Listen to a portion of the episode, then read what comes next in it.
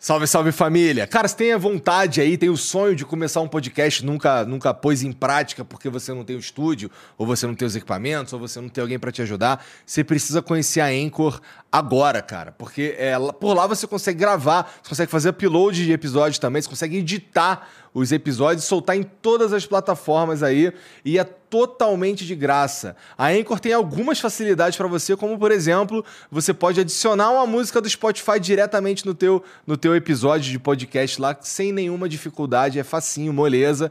É, além de ser o único lugar que você consegue é, publicar podcasts em vídeo no, no Spotify. Então a, a Anchor, é pela Anchor que você publica é, episódios de vídeo de podcast no Spotify, tá bom? Então entra agora aí em anchor.fm ou baixa o aplicativo, se escreve Anchor, tá bom? Então anchor.fm, entra lá, baixa ou baixa o aplicativo ou e baixa o aplicativo e começa agora.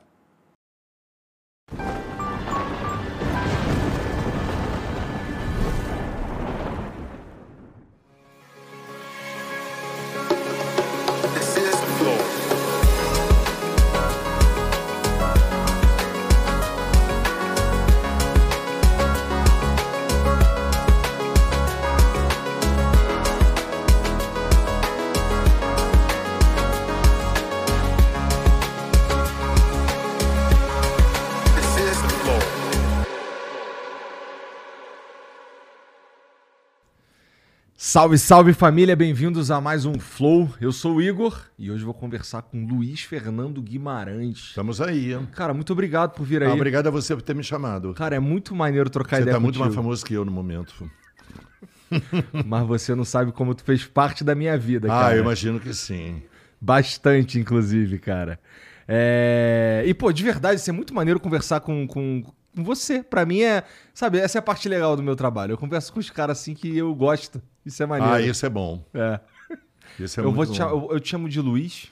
Olha só, tem várias vertentes. Ah. Vou te explicar. Tá. Os nordestinos me chamam de Fernando. Tá. Eu, eu acho três sílabas, o que me remete à infância, porque na infância eu era Fernando. Tá. Os paulistas me chamavam de Luiz. Agora os paulistas chamam de. Estão abreviando o nome, chamam Lu, não querem tá. mais falar nada. e os cariocas me chamam de tem vários apelidos. Eu tenho Derbes, tenho Ferdes, tenho Galalau, tenho muitos apelidos afetivos. Galalau. Galalau, porque o Galalau é aquele machinho napolitano. Tá. Sabe? que eu tive e tal. E eu fazia uma pesca da Débora Bloch, fica comigo essa noite. Que ela falou, que eu falei, vamos chamar de Galalau, porque quando a criança cresce, tem um filho, está crescendo, nossa, que Galalau. Uh -huh, né? então, e você é um cara grande mesmo, sou então girafão. você é um Galalau, né? Galalau. Eu sou girafa. Vou alternar entre Luiz e Galalau. Olha, você fica à vontade. Você... Estamos só eu e você aqui. É, é, porque assim, é, no mundo as pessoas te conhecem como Luiz Fernando Guimarães. É não, meio... ninguém me chama de Luiz Fernando Guimarães. Eu sei, mas quando, quando vai falar. Mãe chama quando... Luiz Fernando, que ela já tá Aí dá merda. Porro, é. Você já fudeu, né? É, sim, exatamente. Mas eu não sei, não lembro como é que meu nome chama. Filho, né? A mãe não vai chamar, só chama de filho quando a esposa chama com o nome, né? Pra dizer, ó. Não é? É, hoje minha mãe me chama mais de filho, mas ela me chamava só de Igor mesmo. Mas tudo bem. Ó, antes da gente continuar esse papo, deixa eu falar aqui do, do patrocinador de hoje, que é o Felipe Mid, que é essa bebida aqui que, que é, é um fermentado de mel, tá? É uma bebida alcoólica com fermentação natural e parece muito um vinho, só que em vez da uva, é com mel. E, Luiz, cara, Galalau, aqui para você experimentar. Opa! Obrigado. Aí, você vai curtir. É... Tem aí, o que acontece? Tem dois produtos novos aí, dois sabores novos, que, que tem um deles aí para você. Depois, se você quiser, eu te dou os outros também. É, que são pensados nessa, nessa temporada quente do ano, tá ligado? Você tomar na beira da piscina, na é praia. geladinho? Tu toma ele geladinho, bem gostosinho. E, e é, são da linha Fresh, que é o de abacaxi e o de limão. São os dois novos sabores aí do Felipe Mid, que é uma bebida que dá. É, da sua categoria de bebidas, ele participa de alguns, de alguns concursos e, e o, participou de um internacional e foi premiado com medalha de ouro. Não dá para dizer que é um dos melhores produtos do mundo no segmento. E bom, tem seis sabores. Tem os quatro que são os, aqueles que já existiam, que é o tradicional. O Frutas Vermelhas, que é o favorito da galera aqui, ele é um pouco mais doce. Tem o Oak Aged, que é o maturado com lascas de carvalho. Sabe quanto custa uma lasca de carvalho? Não. É caro. Então, pra que a pessoa vai. Pra ficar Eu, na hora que você segurou aqui, eu vou falar uma coisa pra você. Eu fiquei tenso. Por porque assim, você ensaia isso? Não, cara. Então é porque você tem muita familiaridade com essa É. garrafa, né? Aham. É, não, manjo, porque. Opa.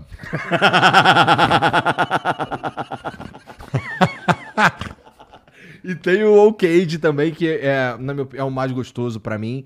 Ele lembra mais um vinho seco. Além dos dois novos sabores que eu falei, que é da linha Fresh, o de limão e o de abacaxi. Então, se você ainda não experimentou, é, talvez nenhum deles aqui, entra lá no site philipmid.com.br, enche o teu carrinho e usa o cupom FLOW10 para você ganhar 10% de desconto na tua compra inteira, tá? É, lembrando que você precisa ser maior de 18 anos aí para comprar é, e para consumir também. E, pô, é uma boa época para comprar, né? Porque, pô, você pode presentear os outros aí, tá chegando Natal, inclusive. É, amigo secreto, né? Lá no. Era amigo oculto que a gente chamava lá no Oculto. Rio, né? É, inclusive, assim, esse, esse vídeo tá saindo no dia 7. 7 de dezembro, na verdade, hoje é dia 10. Então eu tô mentindo pra você que o Natal tá perto, mas de certa forma tá mesmo, né? Tá mais perto que tava Há muito tempo atrás. há muito tempo atrás. Não é verdade? Vamos dar o resumido. Não é, porque você fala, a gente não sabe que data a gente está direito, tá, tá, ele tá vindo aí. É, tá chegando aí o Natal. Entra lá, bilibimid.com.br, usa o cupom FLOW10 pra você ganhar 10% de desconto, beleza?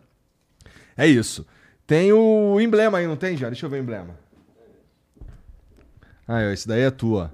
Olha que bonitinho. É. Bom, e quem tá assistindo aí, você, é, você, se você, se você quiser resgatar esse emblema, é totalmente de graça. Tudo que você precisa fazer é entrar em nv99.com.br barra resgatar e usar o código Luiz Fernando Guimarães. Aquilo que eu te falei, cara. Todo mundo te conhece como Quem- Luiz Fernando Guimarães. Não, mas é normal, porque eu sou Luiz Fernando Guimarães. Mas deixa eu falar, quem desenhou? Esse foi o Lipe Nero. Cara, eu nunca fiquei tão bonitinho numa caricatura. É, não, depois a gente te manda aí se você quiser. Faz aquela coisa minha que eu falo, porra, eu sou assim. Botaram aquela sobrancelha que eu bem peixoto, não precisa, mas tudo bem, né? Os dentes brancos. É, ela. bem. E pegaram uma foto bem atual, né? É, essa sim, é. Barbinha e tal. Não, esse moleque é bom. Então, ó, é, você tem 24 horas pra resgatar esse emblema, depois a gente para de emitir e só vai ter acesso a ele quem resgatar durante esse período. É, mas aí vai ter acesso pra sempre também pra adornar teu perfil, completar tua coleção. É, fica à vontade. Você só não pode mandar a mensagem pra gente hoje, porque, como eu disse, a gente não tá ao vivo. Esse programa é gravado. Hoje, na verdade, é dia 10 de novembro, tá? É, bom, é basicamente isso, né, já? É isso. Cara, eu te falei que você fez parte da minha vida com Falou. força. Agora me interessou quando e o quê? Cara, eu, eu acho que o, o mais marcante, pelo menos assim, da galera da minha idade, que eu tenho 37, é os normais. É o Rui. O Rui, cara. Por que, que o Rui pega tanto assim? Por que, que o Rui né? pega tanto assim? Porque, na verdade, eu, eu sou muito econômico Hum. nas minhas, no meu humor, né? Deu para perceber, né? Aham. E a Fernanda, eu achava que o homem, ele tem uma coisa. Eu sempre coloco tudo para desenho animado, que eu sou lúdico. Ah. Acho que o homem é boi e a mulher é aquela borboleta. Sempre assim. Então, eu ia para casa do Alexandre Machado, eu via a relação dele com a, com a Fernanda Young, ela sempre assim, ele sempre paradão e tal. E eu sou um pouco assim, e eu acho que legal ter esse contraponto. E a Vani era uma louca, a Vani que queria as coisas. O Rui ficava assim, porra, tudo bem, eu vou, para não me dar trabalho. Ele queria ler o jornal dele, entendeu? Ela levava as calcinhas para casa dele, ele não levava cueca para casa dela. Então ela invadia, não vamos falar da a mulher, mas o homem se sente. O mundo masculino é muito fechadão, entendeu? Então ele se sentia muito. Eu acho que isso teve uma. Todo mundo se identificava. E deixa eu falar outra coisa. A gente quer... Era depois do Globo Repórter, quando a gente estreou. E aí, depende, o Globo Repórter era um programa de maior durabilidade da televisão. Durava uma hora, uma hora e quinze. E eu ficava canando, que eu gosto de ver o programa ao vivo, não quero ver depois.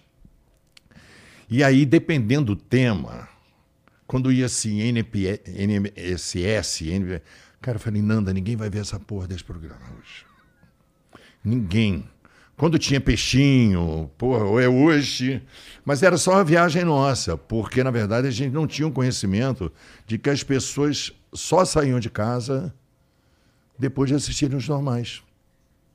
É verdade, cara. E assim, uma, uma coisa que me chamava bastante atenção nos normais, quando é que ele estreia? 2000 e pouquinho, né?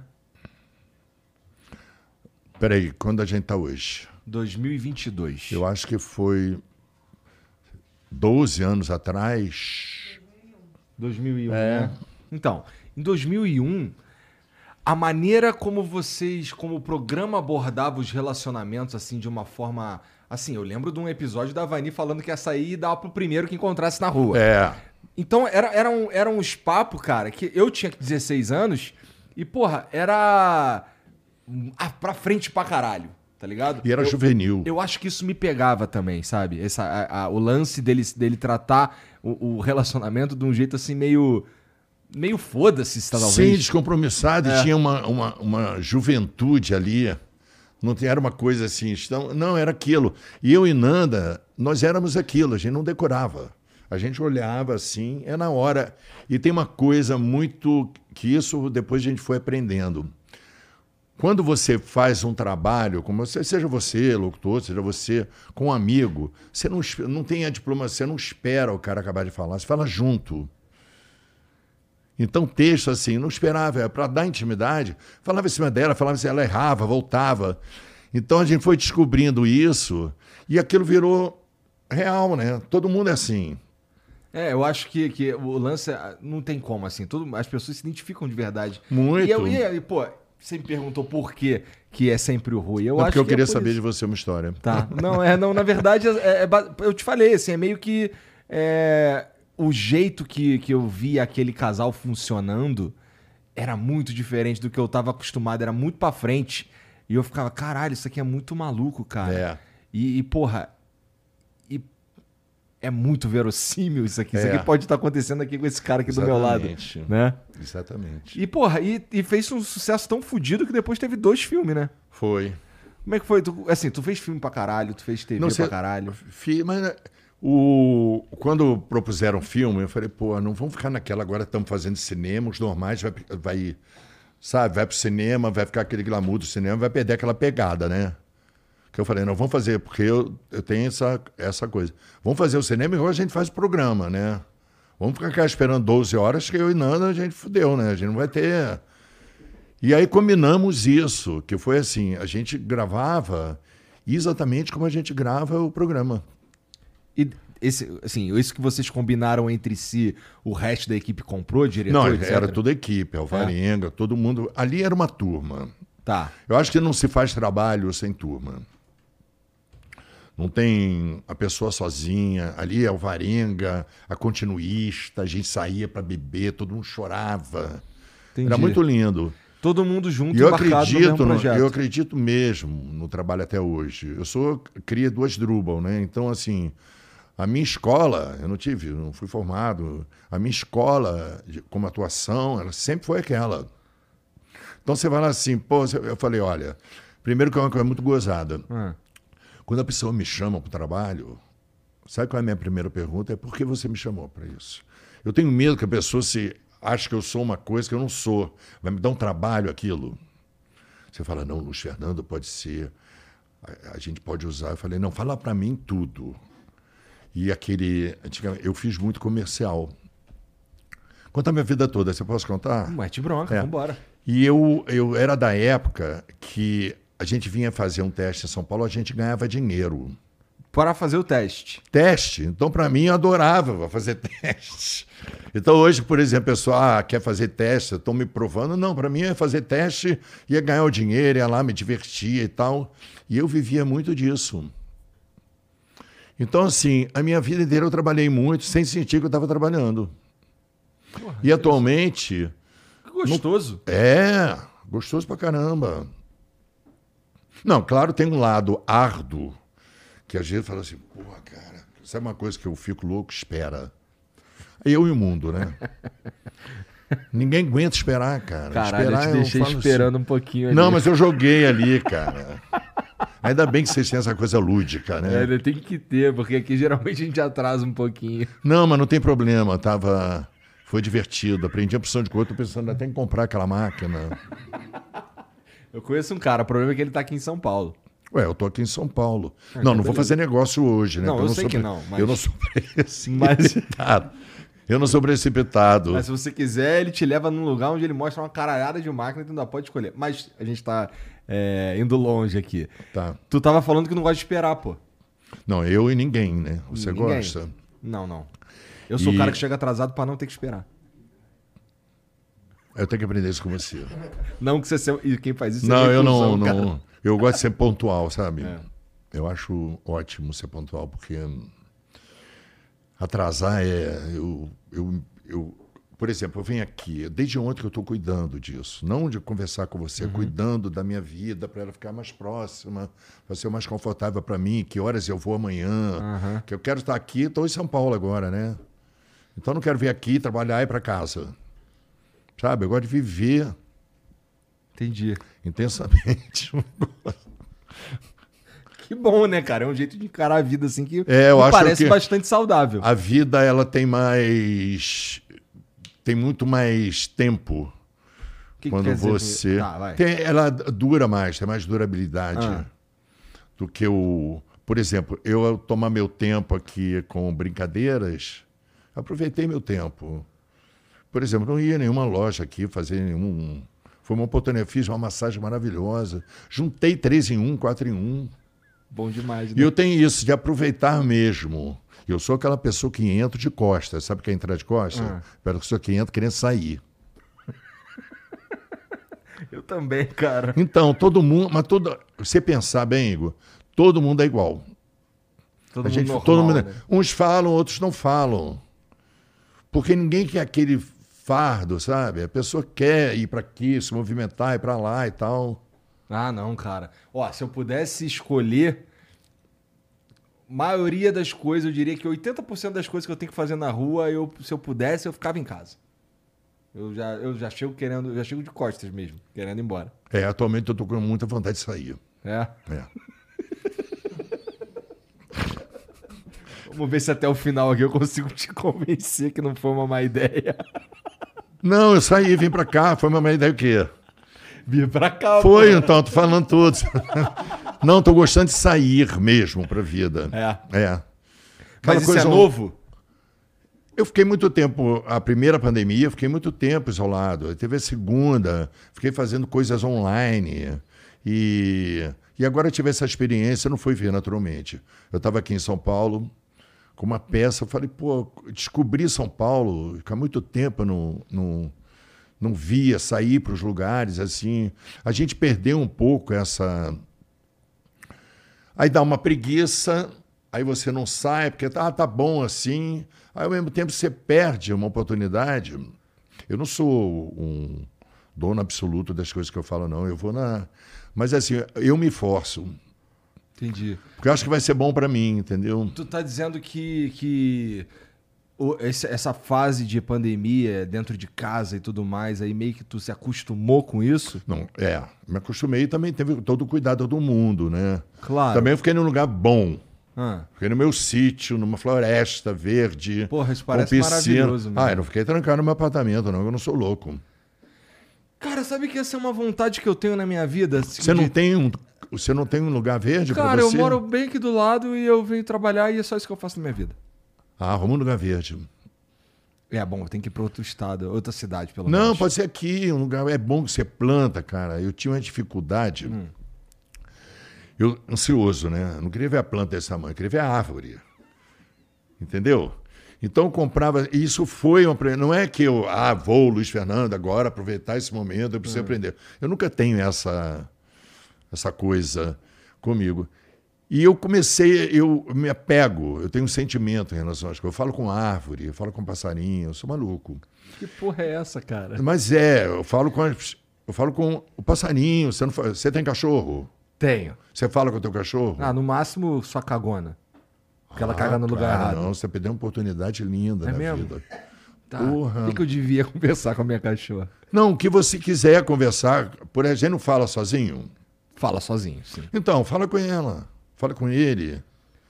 E assim, eu, eu tenho essa coisa. eu falo com eles, eu falo, pô, não achei legal isso. Tu dá esporro nele assim, não, não dou esporro. É assim, o teu tom varia, né? Aham. Quando você tá mais assim, você fala, porra, fiquei chateado com você. Cara, e olha pra mim assim. E a coisa que eu. Por que que você- Caralho, tu fala com o cachorro, ele olha pra tu. Não, ele olha, mas assim, eu tenho um afeto enorme por eles. Eu sou, eu sou cuidador desde que eu me dou por gente. Eu nasci cuidador, eu, eu ensinei muita gente a ler, eu sempre cuidei da minha família, eu sempre fui cuidador. E os meus cachorros foram minha primeira família, assim, real. E eu tinha um amor, assim, foi crescendo agora. Atualmente tem 24 cachorros. Que mas sei isso, todos Luiz. os nomes, sei todas as características. Eles fazem fila, porque eu tenho um queijo lá que eu faço, lá no sítio. Ah. Eles amam queijo. Aí um, queijo. um queijinho da vaca, maravilhoso. Tu que faz? Eu não. Tá, Lá fazem, né? Tá. Já tentei fazer, mas não sei bom não. entendi. E eles fazem fila. Aquilo para mim é um dia é maravilhoso. Aí eu falo assim, pingo. Tem todos os nomes. Ele vem o pingo. Leva um tempo, não é que eles sejam uns cachorros Que tão lá. ingleses. Eles erram. Mas eu tenho um tempo para eles, como eu tenho para a família. Assim. Eu tenho mais tempo, eu acho, atualmente. Tu ainda tá com aquele. com um projeto de teatro que tu fez lá, acho que em Niterói? Não. É. Eu não tenho mais coisas que estejam muito longe de mim, se eu não estiver perto. Faz sentido. Toma uma água, tá? Fica à vontade. Lá no Rio tu morava onde? Quando? A última vez, vai. Que eu moro? É. Jardim Botânico. Ah, é? É. É longe de Niterói. Tudo é longe de Niterói, né? Verdade. A ponte é... Mas assim, eu morei no...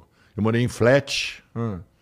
Parece uma experiência legal. Pô, muito legal. Não precisa fazer nada, né? Assim, a casa funciona sozinha, não é? É, eu tinha um... um, um- era um- a cobertura. Eu queria comprar um apartamento, não tinha muito dinheiro. Arrumei esse flat, fiquei dois anos lá.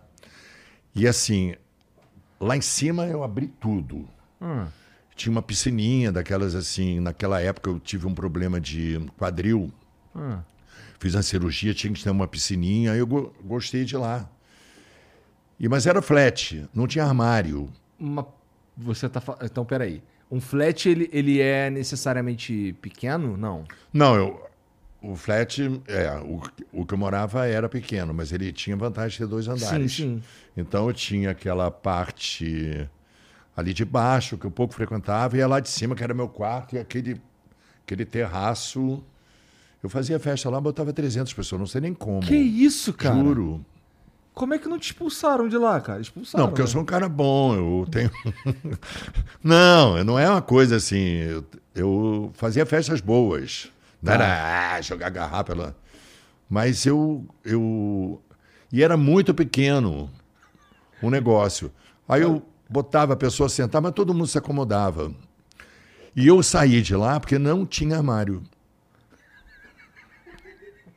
Porra, é, um é realmente é um problema muito sério, cara. Não, aí você compra, você vai à procura de um apartamento que tem armário. Hum. Hum. Olha só encontrou que eu- um apartamento que tem armário. Tem, encontrei armário demais, tem armário vazio, inclusive. Entendi. Hoje tu tem Mas eu armário. fiquei há muito tempo na vida sem. Como sem é uma isso. vida sem armário, Luiz? É uma vida sem armário. Como é que eu vou te?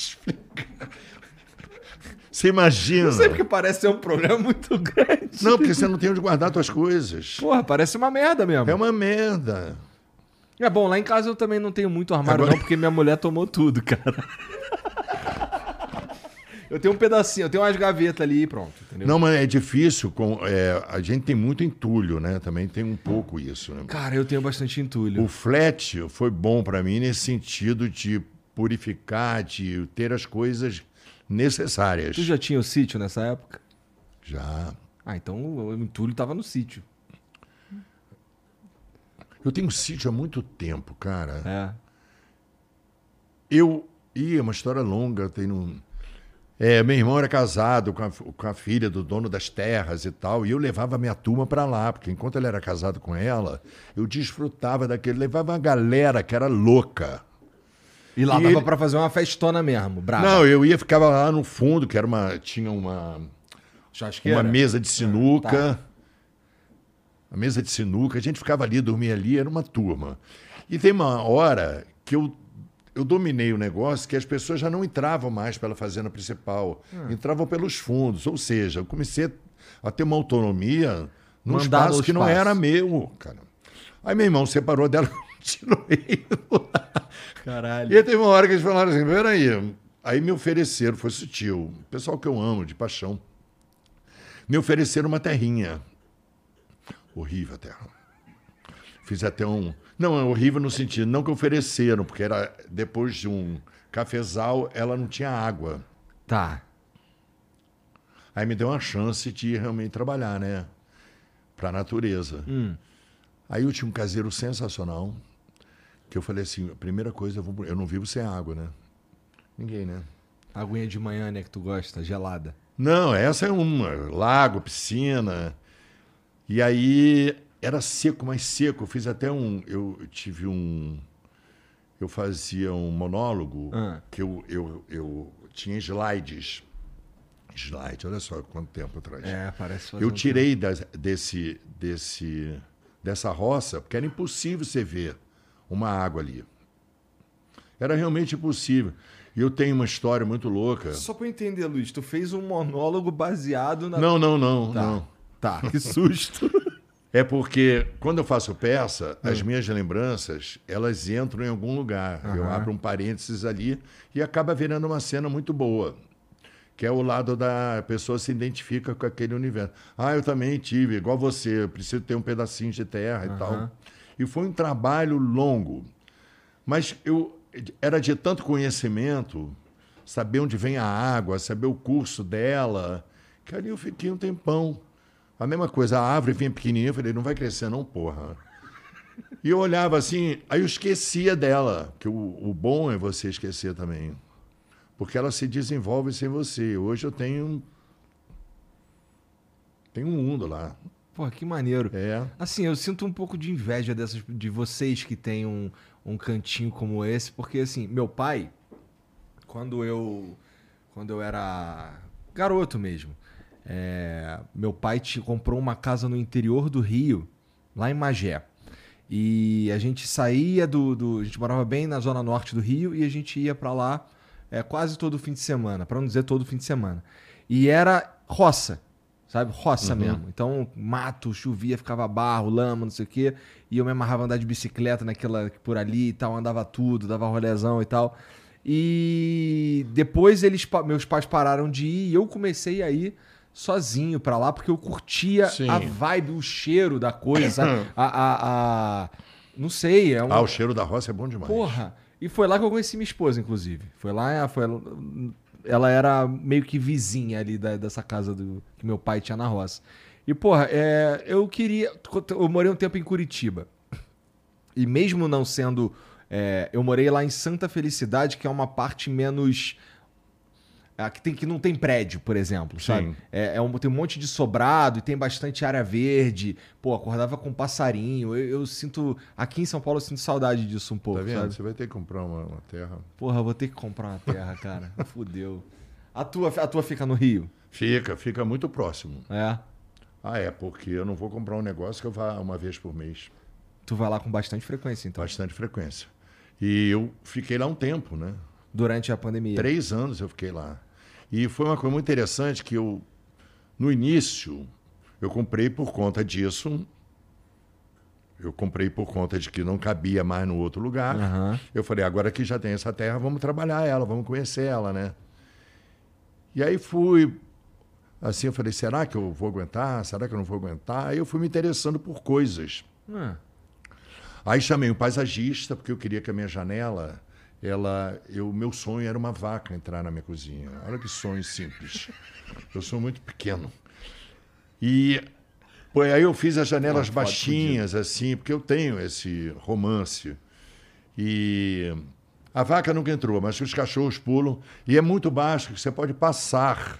Isso é um problema, porque fica aquela, aquela casa livre. E eu construí minhas portas assim, como é celeiro, Ah. que você divide em quatro, Aham. Para cá, para cá, para cá e para cá. E coloquei um Z Tá. para Luí, botei Z. E assim, então eu durmo com a minha casa aberta praticamente. A casa é toda de vidro e eu não fecho as portas. O Adriano fecha, que tem medo. Eu não tenho medo. É. É uma coisa engraçada, né? Eu não tenho medo. O que é muito interessante mesmo, especialmente morando Não, no eu não Rio. tenho medo do escuro, eu não tenho medo. Eu já me provei muito, eu gosto muito dessa. de ver o que está acontecendo lá, sabe? Mesmo sabendo que eu tenho medo. Não é que eu não tenha medo. Ah. Eu sou fução. Eu gosto de saber até onde vai, até onde eu vou. Tá. Não sei, isso daí não é lógico, não. É, é até um pouco difícil de entender, Luiz, pra ser sincero. Não tem problema. Eu só não. Filme de terror, tu gosta também Amo. dessa vibe aí? Amo, mas assim, de dar arrepio. Não gosto de sangue, não gosto de. Tu gosta de um bagulho de espírito, uns bagulho de diabo? Gosto. Não, gosto. Pô, eu também, mas sabe que é interessante, ó? É, Eu fui ficando mais cagão. Eu fiz o processo contrário. Eu, mais novo, eu assistia, ia no cinema ver, não sei o que e tal. E agora, ultimamente, eu percebi que eu fiquei cagão. Sabe como é que eu percebi? Porque eu fui assistir uns filmes que eu já tinha visto.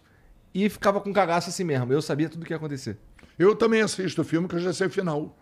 Porra, mas filme de terror que tu já assistiu e ficar com cagaço é Não, complicado. é, que- né? é que eu não tenho, assim, quando eu vi há muito tempo. é, não, não é cagaço. Não fico. Eu fico, Eu eu dá tô- arrepio assim. Ah. Ah, você fica com medo mesmo? É, me dá um cagaço. Aquele lance de, aquele lance de puta, vou olhar pra lá. Ah, não, isso eu faço assim, ó. É, aquele lance de tirar Ah, o não. som. É, e um filme que eu já vi, assim. o que mais me impressiona. E que assim, eu fico assim, eu, eu tô assistindo tô assim, cara, mas eu já sei o que, que vai acontecer. Mas é que o filme é muito bom. Bom, eu gosto. É, os filmes de terror que eu, que eu assisto são alguns que são. Eu imagino que. Não sei. Você já viu a Invocação do Mal? Já. Esse é bom. É bom. Annabelle também é bom. Essa aí eu. é. Você tu arregou? Não, eu acho horrível aquela, aquela criança. Eu acho. Mas ela é desenhada pra ser horrível. Não, mesmo, sim, né? tudo bem. Eu assisto, mas eu faço assim, ó. Eu também. Sabe quantas vezes eu vi ET? Ah. 18. Caralho, tá quase me ganhando. Eu não vi ET tantas vezes, mas eu vi Matrix umas 20 e tantas vezes. E, cara, eu tenho uma coisa assim, eu choro sempre. Sério? Não, eu tenho, eu tenho, separo vídeos. Hum. Não, com ET eu não choro mais, eu acho linda aquela bicicleta e tal. Eu não choro mais, né? Eu ficar já. Mas eu gosto, quando eu gosto, Parou eu de, gosto. parou de chorar na 16 vez. Né? Não, eu parei de chorar, mas eu tenho aquela emoção, sabe? Aham. Eu sei o que vai acontecer, aquele ser ali dentro do armário. Tem Aquele um negócio bichinho. com, com ter armário, não ter armário. bicho. Ih, voltamos ao assunto. Quase terapeuta essa porra. Não é porque eu lembro da cena dele chegando assim da nave, deu uma tristeza aquela mãe saindo e ele sozinho assim, e aquela atriz maravilhosa, aquela criança, quando encontra ele, né, eu jamais esquecerei ele gritando no mesmo ritmo dela, assim, "Ah!" e ela, "Ah!" e aquele grito era assustador para ele, né? É a cena que eu mais lembro, e a da bicicleta. É. Eu lembro muito pouco desse filme. Eu assisti com certeza, mas faz bastante tempo. Preciso ver de novo. Mas eu sou o cara que vê filme de novo, Luiz. Você, todo mundo. Porra, mas assim, sabe quando tu entra no catálogo de filmes, que hoje tá muito fácil, né? Você consegue ver. Não, eu vejo novos também. Puta, cara, a maioria dos É. filmes que eu vejo é velho. O último. último que, na verdade, são filmes que eu já vi, né? Ó, recentemente eu vi de novo a versão estendida, os três filmes do Senhor dos Anéis. Recentemente. Não vi nenhum. Porra, é bom pra caralho. É, mas eu fico assim, vou me apegar. Aí eu vou ficar. Aquilo ali foi o único que eu não vi. Esse é foda. Todo mundo fala. O, ma- o- o filme mais recente que eu vi de todos os filmes foi. é, e nem, nem sei se é tão recente assim, é o filme do Elvis. Tu viu o filme do Elvis? Documentário ou filme? É uma cinebiografia. Vi. Porra, é bom pra caralho. Bom pra caramba. Cara, eu nem sabia que eu gostava pra caralho assim de Ah, é Elvis. o cara, é ca- o cara, né? E, porra, é, é- se a história aconteceu exatamente como tá ali, nossa, é, dá pra entender muita coisa que aconteceu, né? Porque, assim, o Elvis, eu não é da minha época, mas óbvio que ele tem esse todo o impacto que ele tem no mundo da música aí, dá pra comparar, sei lá, com o Michael Jackson, uns caras assim. O cara era bonito pra caramba, cantava pra caramba, né? Sim. Um jeito totalmente novo, É. traz uma parada dos negros e tal pro, pro, É. pro mundo. Não, ele tem uma junção musical É. muito louca, né? Sim. Eu era fã dele, É. fãzaço. E é uma pena que ele nunca viajou o mundo, né? Não sabia, não. É, pois é, nunca viajou o mundo porque o cara lá, o coronel, não deixava. O cara que era o agente dele. Mas ele fez o. Ele gravou quando era soldado, né? Sim. Não, ele, ele. Tem um caô que ele é preso. Ele, ele vai. Ou ele é preso ou ele serve. Porque os caras não queriam que ele dançasse. Que ele é rebolativo. É. Mas ele gravou. Ele fez, quando ele voltou, ele fez um monte de filme. Saudade é um pracinha, é isso? Puta, eu não vou saber. Também nem eu. É. Não, eu acho que é esse. É que ele fez alguns filmes e aí foi perdendo. é, ele foi se entregando pro mainstream, de certa forma, deixando de lado o Elvis mesmo. É. E, porra, aí virando um, sei lá. Ele, ele volta. Isso eu tô citando tudo porque, assim, tá muito fresco na minha memória que eu vi o filme outro dia. É. Aí ele, ele percebe que, porra, ele tá se perdendo naquela parada ali, tá ganhando dinheiro, mas não era o que ele queria fazer. Exatamente. E aí ele vai fazer um especial de Natal, que os caras queriam que ele cantasse uma música lá específica de Natal. E ele. Eu vou ser o Elvis nessa porra. E fez um especial fuderoso que marcou a volta do Elvis e tal. Mas os caras queriam que ele fizesse uma outra versão. Queria que ele usasse um Ah, suéterzinho Ah, e cantasse Here Comes Santa Claus, um bagulho assim. É, tá vendo? A gente tem que ir na contramão, que senão a gente não. Ou a gente precisa fazer aquilo que tá no nosso coração. Exatamente. Que não é exatamente o que as pessoas querem que você faça. Às vezes não é mesmo. Não é, né? Muitas vezes não é mesmo. Muitas né? vezes não é. Pois é. Na tua vida, tu seguiu teu coração Segui. bastante. Seguir. É? Seguir, eu posso falar a você que eu segui.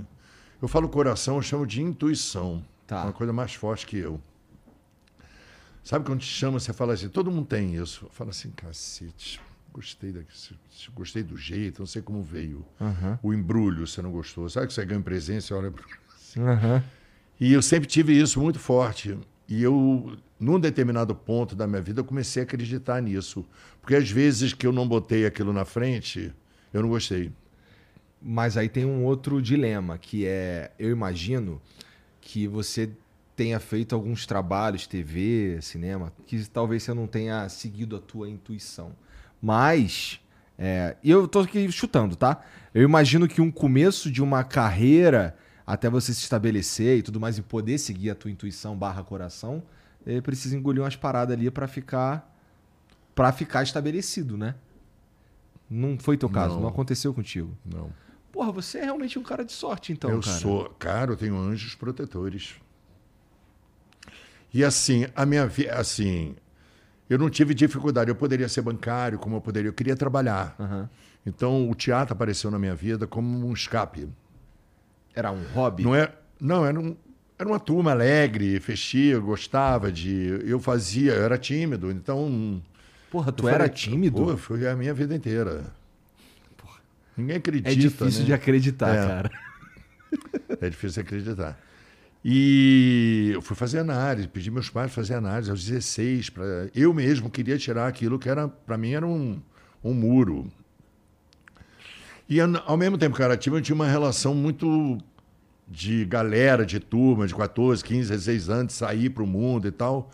Eu até hoje eu não sei aonde está um, aonde está outro, mas eu sou um cara que eu vou insistindo até a gente está na vida para isso, né? Se se deixar por vencido. Então, eu fui insistindo, insistindo, aí eu queria, procuro as coisas que eu realmente gosto. E minha mãe falava, minha mãe era muito espiritualizada assim, desde pequeno. Ah. Então ela passou isso para mim, sabe? Lutadora, trabalhava pra caramba. Espiritualizado tá falando no Não, sentido de religioso. É, religio, de, é, Tá, isso foi pra você também. Então você é um Foi. cara religioso. Sou. Eu fui. Contar uma coisa que eu. Eu fui fazer minha primeira comunhão. Eu Ah. era muito tímido. Você vê como. Eu era tímido grande, que não combina. Um cara grande que aparece É, tímido. chama atenção. Minha vela pegou fogo. Sabe aquilo? Hum. E eu era tímido, eu não queria chamar atenção. E aí foi aquela vela pegando fogo, aquelas coisas caindo. Alguém veio, porque senão eu ia ficar ali, paralisado. Que nem esse filme de terror que você falou, Annabelle. Aham. Eu ia ficar ali totalmente Annabelle. Que situação, cara. É. Caralho. Bom, mas aí com- como é que tu, fe- tu foi com a foi com terapia que tu venceu a timidez? Foi com a vida? Os dois, né? A natureza do teu trabalho É, ah, eu a comunicação para mim melhorou muito assim. É, não é o ela, ela para mim. Aham. Porque quando eu comecei a fazer, fazer teatro, não, não tinha essa noção, ah, o que é ser ator. Eu fui na brincadeira, tinha aquele público rindo que eu não via direito, aquele grupo animado. Então, assim, esse teatro aí era amador. era amador. Comecei com teatro amador. Tá, garotão. É, 25. Comecei tarde. Porque eu lembro de um. Eu tenho um documentário da Heloísa Buarque de Holanda, se não me engano, Ah. do Asdrubal. Aí eu falo assim: ah, eu tenho 25 anos, eu mesmo ria. Eu era mais velho da turma. Era todo mundo assim, 19, 20. Eu comecei, hoje ninguém começa teatro aos 25 anos. Ah, depende, hein? Se você. Hoje em dia tem um caminho que é. O pessoal fica famoso de alguma forma e acaba indo parar em alguma novela, alguma coisa assim. Tem acontecido, né? Foi Tem. o caso da.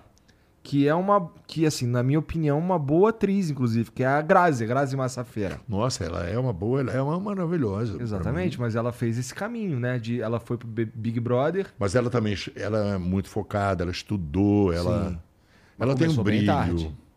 Hã? Começou mais tarde que você. Como assim mais tarde que eu? É, pô, porque mais tarde que você, questão da a idade dela, né? Eu acho que ela tinha mais de 25 anos quando ela não, começou. acho que não, acho que não, tinha. Eu acho que, tipo, eu tô chutando também. É. É, posso estar falando merda aqui, como Tá. todo o resto que eu falei pode ser merda. Ah, também. mas ela tem, um- ela tem um brilho, né? Exato, então. tem- é, que, é que hoje o, o- Não necessariamente as pessoas começam. E talvez. Eu assim, acho que não tem mais isso, É, né? e tem também uma, uma. Talvez seja. Eu não sei, porque eu não vivo esse mundo.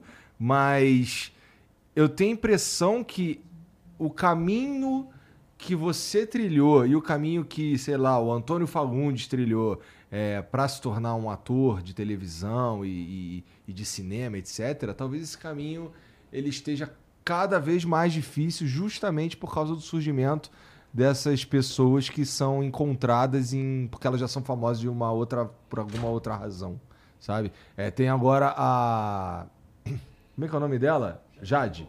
A Jade Picon que tá numa novela na Globo, não é? Esqueci o Eu nome sei, dela. aquela de olho claro, né? Isso, isso. E- Travessia, né? E ela, inclusive, quando ela foi cotada pra novela, a galera ficou bem chateada, assim. Eu vi um pessoal assim. é, porque hoje na internet, assim, tudo tem esse negócio de odiar. É, tudo tem caralho, prós e contras. E tal. É, a galera puta com ela porque ela, porra, tá tirando o trabalho de um ator, não sei o que e tal. Eu acho, pessoalmente, eu acho uma besteira. Se ela performar bem, se ela estudar se dedicar, eu acho, Eu acho que tem um, um, um, um trilho, Ah. que são pessoas que se formaram. A gente não pode tirar também o mérito de Nunca. uma, né, de uma escola, de você ter uma, um conhecimento. Eu não tive, não é porque eu não queria, eu não quero entrar para a escola, é porque apareceu antes da escola. Então, eu, 10 anos de Asdrubal, o Sindicato dos Artistas pediu que a gente registrasse e eu teria que voltar para uma escola, digamos, que eu não Aham. tive escolaridade teatral.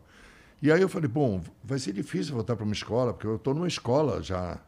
Eu tenho 10 anos de Asdrubal. Aí eu fui lá, batalhei, batalhei, batalhei. Aí registraram que o Asdrubal na minha vida foi a minha escola. Aham. Tá falando pra ter o tal do DRT. É, Tá. porque se eu voltasse para a escola, para mim ia ser um retrocesso na minha vida. Não, não sabia nada que aquela escola tinha para me ensinar e eu ficava frustrado, aquele espaço vazio, sabe? Nessa época você já estava, inclusive, fazendo profissionalmente. Já, Há um tempo, inclusive. já. né? O Asdrubal guardava dinheiro numa caixa de catupiry a vida inteira. Por alguma razão. Não, porque a particular? gente não tinha, eh, a produção era muito caseira. A gente pegava o dinheiro, a gente dividia ali, tinha um cara contador. Entendi. E como é que é esse salto pra TV? Ah, foi muito natural, porque quem me levou para televisão foi o Guel e o Jorginho, que Ah. me conheciam de teatro, amigos. E eu entrei para televisão como uma, pelas mãos da Regina, que é minha amiga. E, e fiz duas novelas. Década duas. de 80, né? Foi com que eu era o secretário do Valmor Chagas. Ah. Foi muito gozado, porque o Valmor, ele não me conhecia como ator. Ah. E não conhecia meu trabalho. Eu tive muito isso na minha vida, sabe? Da pessoa não conhecer. E, por exemplo, a, a pessoa faz uma funcionária empregada na novela. Ela é uma atriz, ela não é empregada na novela. Ah. E, assim, naquela época, o empregado era um empregado. Ele ficava assim, meia pá, ninguém. Tinha uma coisa assim. E o Valmor, como era um ator muito consagrado, gaúcho, né? Muito... Aí eu fiz secretário dele. Fiquei fazendo, o Valmor não conhecia e tal, fiz secretário. Aí um dia, um dia, o último dia da gravação, que eu tenho todo um cuidado do mundo, né? Ah. Aí eu estava reparando, olhando o Valmor assim, eu falei, vou falar para ele uma coisa agora. Aí ele terminou a cena, foi, não foi Cambalar, Vereda Tropical, Ah. fazia o Miro. Aí eu falei, ô Valmor, se eu fosse você, eu falei, aquilo para levar uma porrada agora, né? Ele falou. Aí ele fez. E deu tudo certo. Deu tudo certo. Porra. e- Abusado, e- mas né? e, aí, e aí, a partir desse momento aí, ele passou a te conhecer, então? Foi. Muitas pessoas assim passaram a me conhecer. A Dercy Gonçalves, eu fiz o As Uma Encarnações de Pampeloureiro Ah. com ela. E ela, eu era secretária, fui como secretário. E ela me tratava como secretário. Eu falei, tudo bem, não tem problema. Não me tratava mal, mas não conhecia meu trabalho. Aí nós fomos fazer o Trate Milhão, que era o último dia do Trate Milhão, Ah. no Morro da Urca. Aí eu falei, pô, tem que levar Dercy lá. Aí eu falei com a filha da Dercy, tudo, armei toda uma produção para Dercy ir lá. E ela foi, ela ficou louca. Aí eu falei, e aí, tudo bem? Ela falou, puta que pariu, hein, caralho. Porra, por que, que tu não me falou antes? Você não deu espaço? E a gente vai criando meios, né? Porque não adianta ser centrão. Geralmente é uma, é uma má estratégia. Não, é, não adianta ser centrão. Tem que ser delicado nas suas intenções. Isso a vida vai ensinando. Porque eu também já fui muito entrão e já levei muito racha e tal. É. E você é melhor ser, ser mais delicado porque pe- e ir para onde você quer levar a pessoa. Você não vai levar a pessoa para o mau caminho. Você vai levar a pessoa para mostrar um trabalho. E era realmente uma. Foi um evento lindo no Morro da Urca. Era assim de. E então ela foi assim, no meio daquela multidão, via aquela, aquela senhorinha ali, pequenininha, dona absoluta de uma. Ela falou: puta que. O que exatamente estavam fazendo lá? Trate Milhão. Ah, tá. Tá. Foi o espetáculo que consagrou o Asdrubal, na verdade, né? Entendi. Porque nós fazíamos. é, a gente fazia sempre textos, Chekhov, e a gente mudava tanto o texto, não tinha Chekhov porra nenhuma. Então falaram assim: por que, que vocês não fazem um texto de vocês? Porque a crítica criticava, falava, ah, eles fazem, só falam, mostram o umbigo deles. Você fica olhando para o próprio umbigo e tal. Mas era bom, então falaram, vamos fazer um texto nosso, que foi o Trate Milhão. E sempre, sempre com uma pegada mais cômica, mais. É, É, porque isso é uma característica tua, né? É. Eu tenho um olhar bem. Eu era mais cínico, eu tenho um olhar. Eu tenho, não tem jeito, tá em mim mesmo. O irônico, você vai mudando de acordo. Eu não sou aquele cara que escorrega, papapá, não faço muita palhaçada, não, mas tenho. E eu sempre fui por aí. Você, você me mostra uma tragédia, eu olho para ali, eu tenho alguma coisa que eu. Que dá pra tirar um sarro. E não necessariamente eu preciso debochar daquilo, assim. Eu acredito mesmo naquilo, eu faço de verdade, mas tem meu olhar. E eu acho que tem uma coisa muito que facilita. O público já te conhece. Isso é. Já espera algo de você, né? Não, você sabe que ele é cúmplice daquilo que você está fazendo. Não, eu nem vou muito na onda de esperar, porque senão eu fico refém, eu fico maluco. É mesmo? É. Interessante. É, porque uma, é, tem uma época que você não tem uma. Talvez maturidade não é um nome que eu não.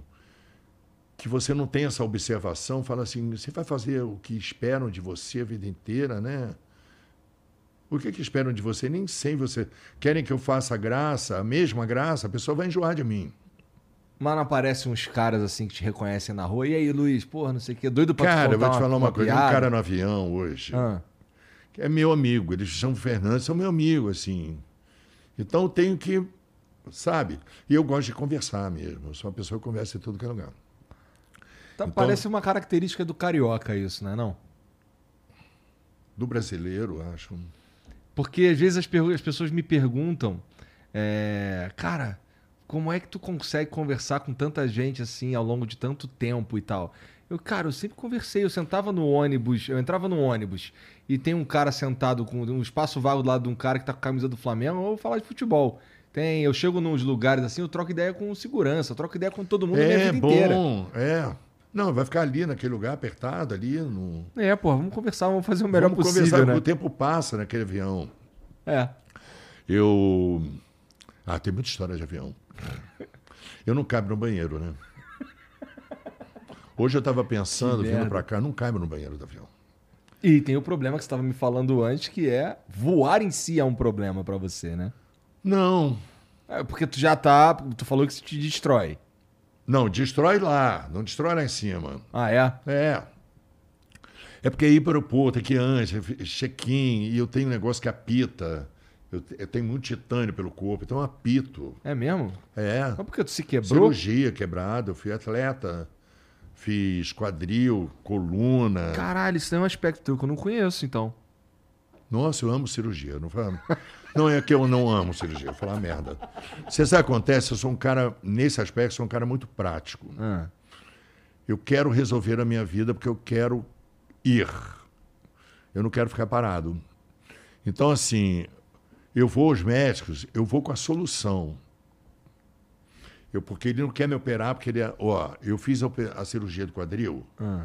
O cara queria que eu fizesse cirurgia aos 80. Eu falei, não, cara. Eu quero viver agora, eu quero aos 80. Vou ficar com essa dor. Pô, que ideia esquisita. É porque o cara, pelo, pelo teu tempo, pelo a cirurgia pode dar certo, como pode não dar certo e tal. Mas eu eu sempre ia de um jeito para melhorar minha, eu ia com a solução. Eu operei o quadril, que foi bom, eu corria na lagoa, cara, eu ficava voltar para casa assim. Falei, não. E a coluna foi também, eu ficava no meu sítio, cara, eu ficava assim, ó. Eu falei, falou, vamos lá na toca. Eu falei, cara, não estou conseguindo na toca. E meus funcionários que é foram a ficando. toca? No... A toca é um lugar que eu tenho lá de água. Tá. Eu chamo de toca, uma nascente que tem uma piscininha e tal, bem, bem de pedra, bem rústica e tal. Eu não eu falei, ah, tem que resolver isso. Não posso ficar assim. Fiz um sítio. Na hora de curtir o sítio, eu vou ficar com essa dor. Aí eu fui no médico, falei, vem cá, você operou um amigo meu, eu vou fuçando, cara, você não acredita. Você fica sem saída comigo. Porque eu vou, eu vou estudando a sua vida toda. Porque se você me disser não, você vai ter que ter um argumento. Ele falou, eu falei assim, eu preciso operar, cara, eu não consigo viver assim. Aí o cara vai ficando assim. Falei, o que é que precisa? Eu falei, por que você não falou isso? Ele falou, não, porque eu estava tentando te preservar. Eu falei, você está me preservando, você está me destruindo. E eu, tenho eu vou juntando meus médicos, que eu me opero, eu chamo um outro para ir lá me visitar no hospital. Então ele fala, cara, tu gosta de uma cirurgia? Eu falei, não é que eu gosto. Primeiro que eu gosto de te anestesia. E assim, eu gosto daquela viagem, você pelaquela maca. Não, você não ri, não, que eu já tive sérios problemas com isso. Como que eu não vou aí, Luiz? Não, mas tudo bem, tá vendo? Que o meu humor é muito. E não é. Aquela viagem na máquina. Não, é porque você vai na pariu. maca, as pessoas te olham, você está num ângulo. E eu falei, e eu achava horrível ir assim. Aí eu falei, vem cá, não dá para ir assim na realidade. Me anestesia logo. Me anestesia rápido, aí eu ia. E ele me anestesiava antes. Eu entrava na sala de cirurgia numa alegria, cara. Eu sei que me contaram, porque assim eu falava, ah, que maravilhoso. Tava viajandão, né? Porra, maneiro. Viajandão. Uma vez eu fui fazer endoscopia, né? Aí toma esse daí toma uma, uma anestesia sinistra tu acorda chapadão. Aí minha mulher tava comigo e ela ela com medo de eu fazer, assim, a gente foi pro estacionamento e ela com medo de eu de eu fazer uma merda, entrar na frente de um carro, não sei o que, porque eu tava muito chapado mesmo, né? Ué, você dirigiu o chapado? Não, não, ela que dirigiu. Ah, tá. Aí ela, ó, abraça essa pilastra aí. Aí fiquei lá abraçado com a pilastra até ela voltar com o carro, cara.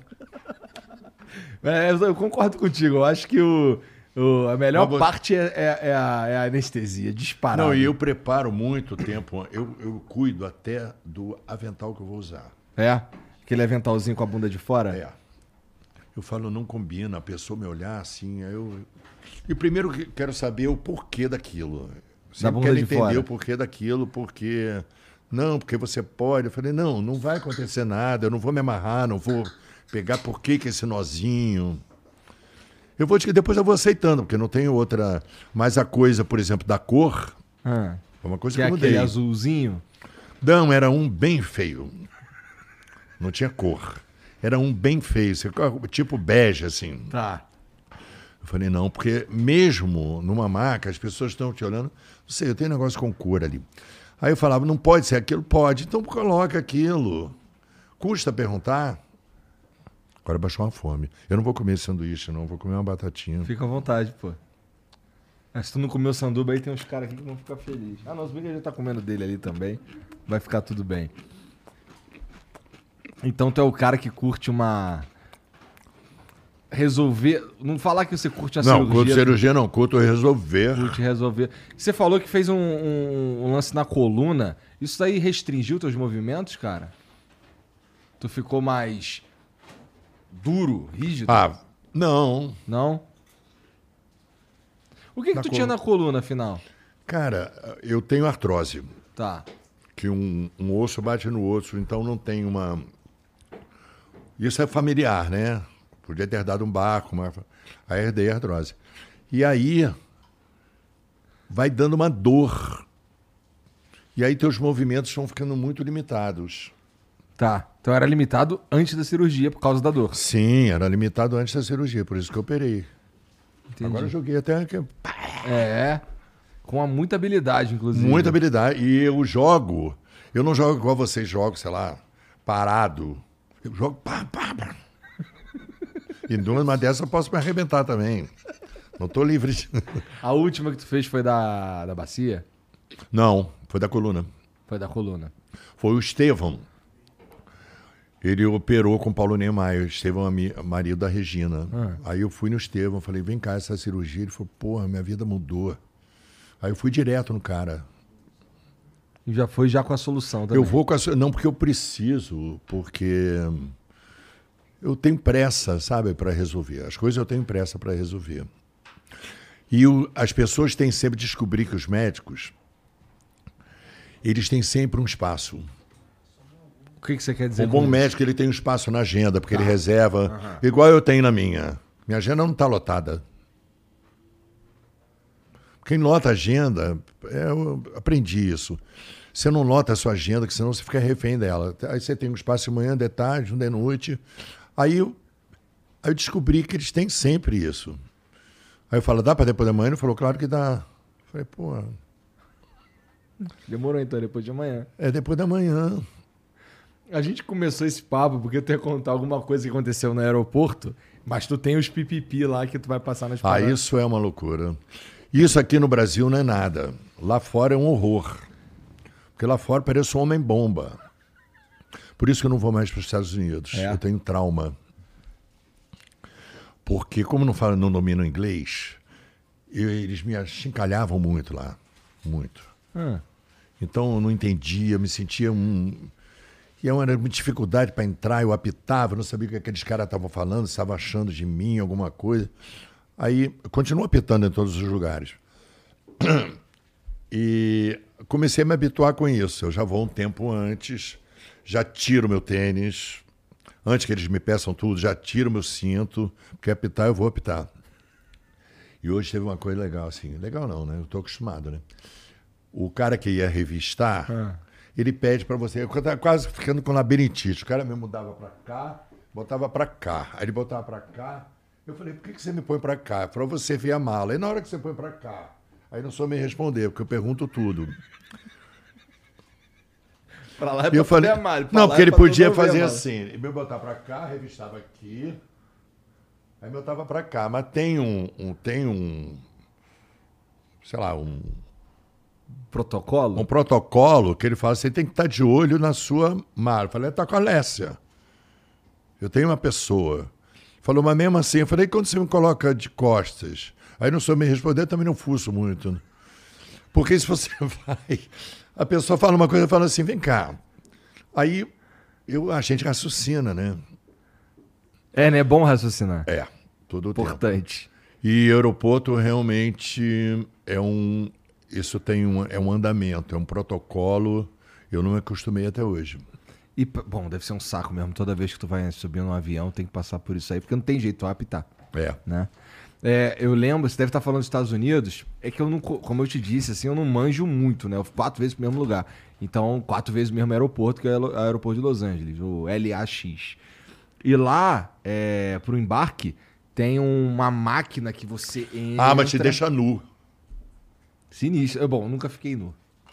né? Essa máquina te deixa sem roupa. É uma máquina que. Só tinha, só fui numa. É, uma É máquina... um raio-x. É um raio-xzão. Eles tiram a roupa, você fica pelado na frente. Não, não pra frente de todo mundo. Mas ela é funcional, né? E aí, o, o- teve é, a última vez eu tava com uma moedinha de um centavo no bolso.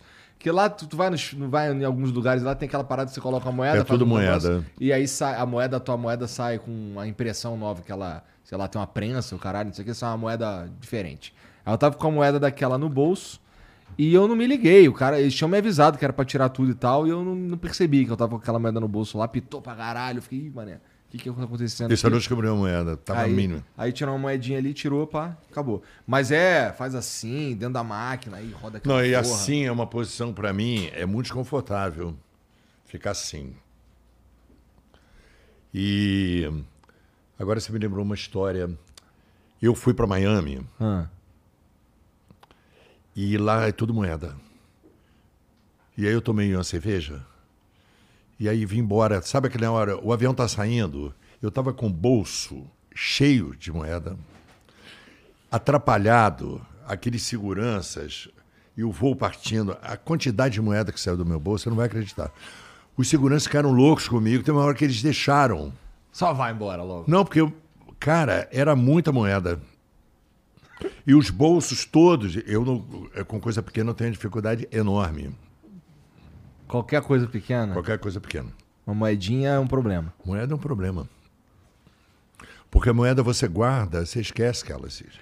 Foi o Aí, que aconteceu o- comigo. É, então. Por isso que eu- você contando me lembrou. Aham. Tem uma outra história muito legal. Eu posso contar? Por favor. De Los Angeles. Eu fui no Oscar. Ah, Do porra, que isso, companheiro? Foda? Não, me senti o máximo. Que isso, naquele companheiro, tapete. é, mil, é o final da década de 90, não é? Eu acho que é. Eu acho que é. É isso. Acho que é. E, cara, eu, achei aquilo, me senti assim. E eu fui super bem vestido. Super, assim. E os caras lá ficaram assim, fui no. Como é que é o nome do. Esqueci agora. A fórum, não foi fórum, não. O cara me vestiu tipo japa, sabe? Japonês. Ah. Camisa pra fora, sem gravatinha e tal. E nós ficamos lá em cima, né? Porque o filme concorria ao, me... ao filme Melhor filme estrangeiro. estrangeiro, né? E aí eu lembrei das histórias que eu cavo muito, das Hum. pessoas, dos brasileiros que foram lá. E eles passavam pelo tapete vermelho como se fosse o prêmio, hum, sabe? Como se fosse um prêmio normal. E aí a, a Veja, acho que foi a Veja, Veja Ria, Folha de São Paulo. Ah. Falaram, Luiz, você está aí, a gente pode conversar? Eu falei, claro. Falei, Luiz, não vai assim. Para. E aí, como todo mundo gritou, Luiz, aí eu, pá, sabe? E achei tudo tão parecido quando eu vi o Sean Connery, assim, atravessando a rua, aquele homem. Eu falei, caralho, onde é que eu tô? Olha só. Caralho, que experiência foda. Experiência foi linda, cara. Você vai no banheiro, você vê aquele ator que você. Porra, uma. Foi... E você tá no. Mais ou menos no mesmo patamar, todos Sim, eles, é. né? O, o De Niro, que. Concorrendo em diferentes categorias, mas. É, mas eu tava me sentindo. Quem ganhou, parece. Não sei quem ganhou. E o De Niro, sabe o De Niro? Sou fã dele.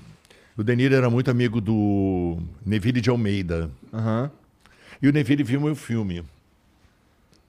Eu sei que ele viu meu filme, que o Neville. E, cara, ele, ele ficava me olhando com aquela cara de gangster. Botava uma. E lá, depois do Oscar, eles colocam a estatueta e aquela estatueta vira uma garrafa, a mesma coisa. Foda-se um pouco. É, né? um pouco assim, fica aquela estatueta ali, porque não quer levar para casa. Porque aquilo vira um. Não, porque a pessoa quer ir para pro, pro.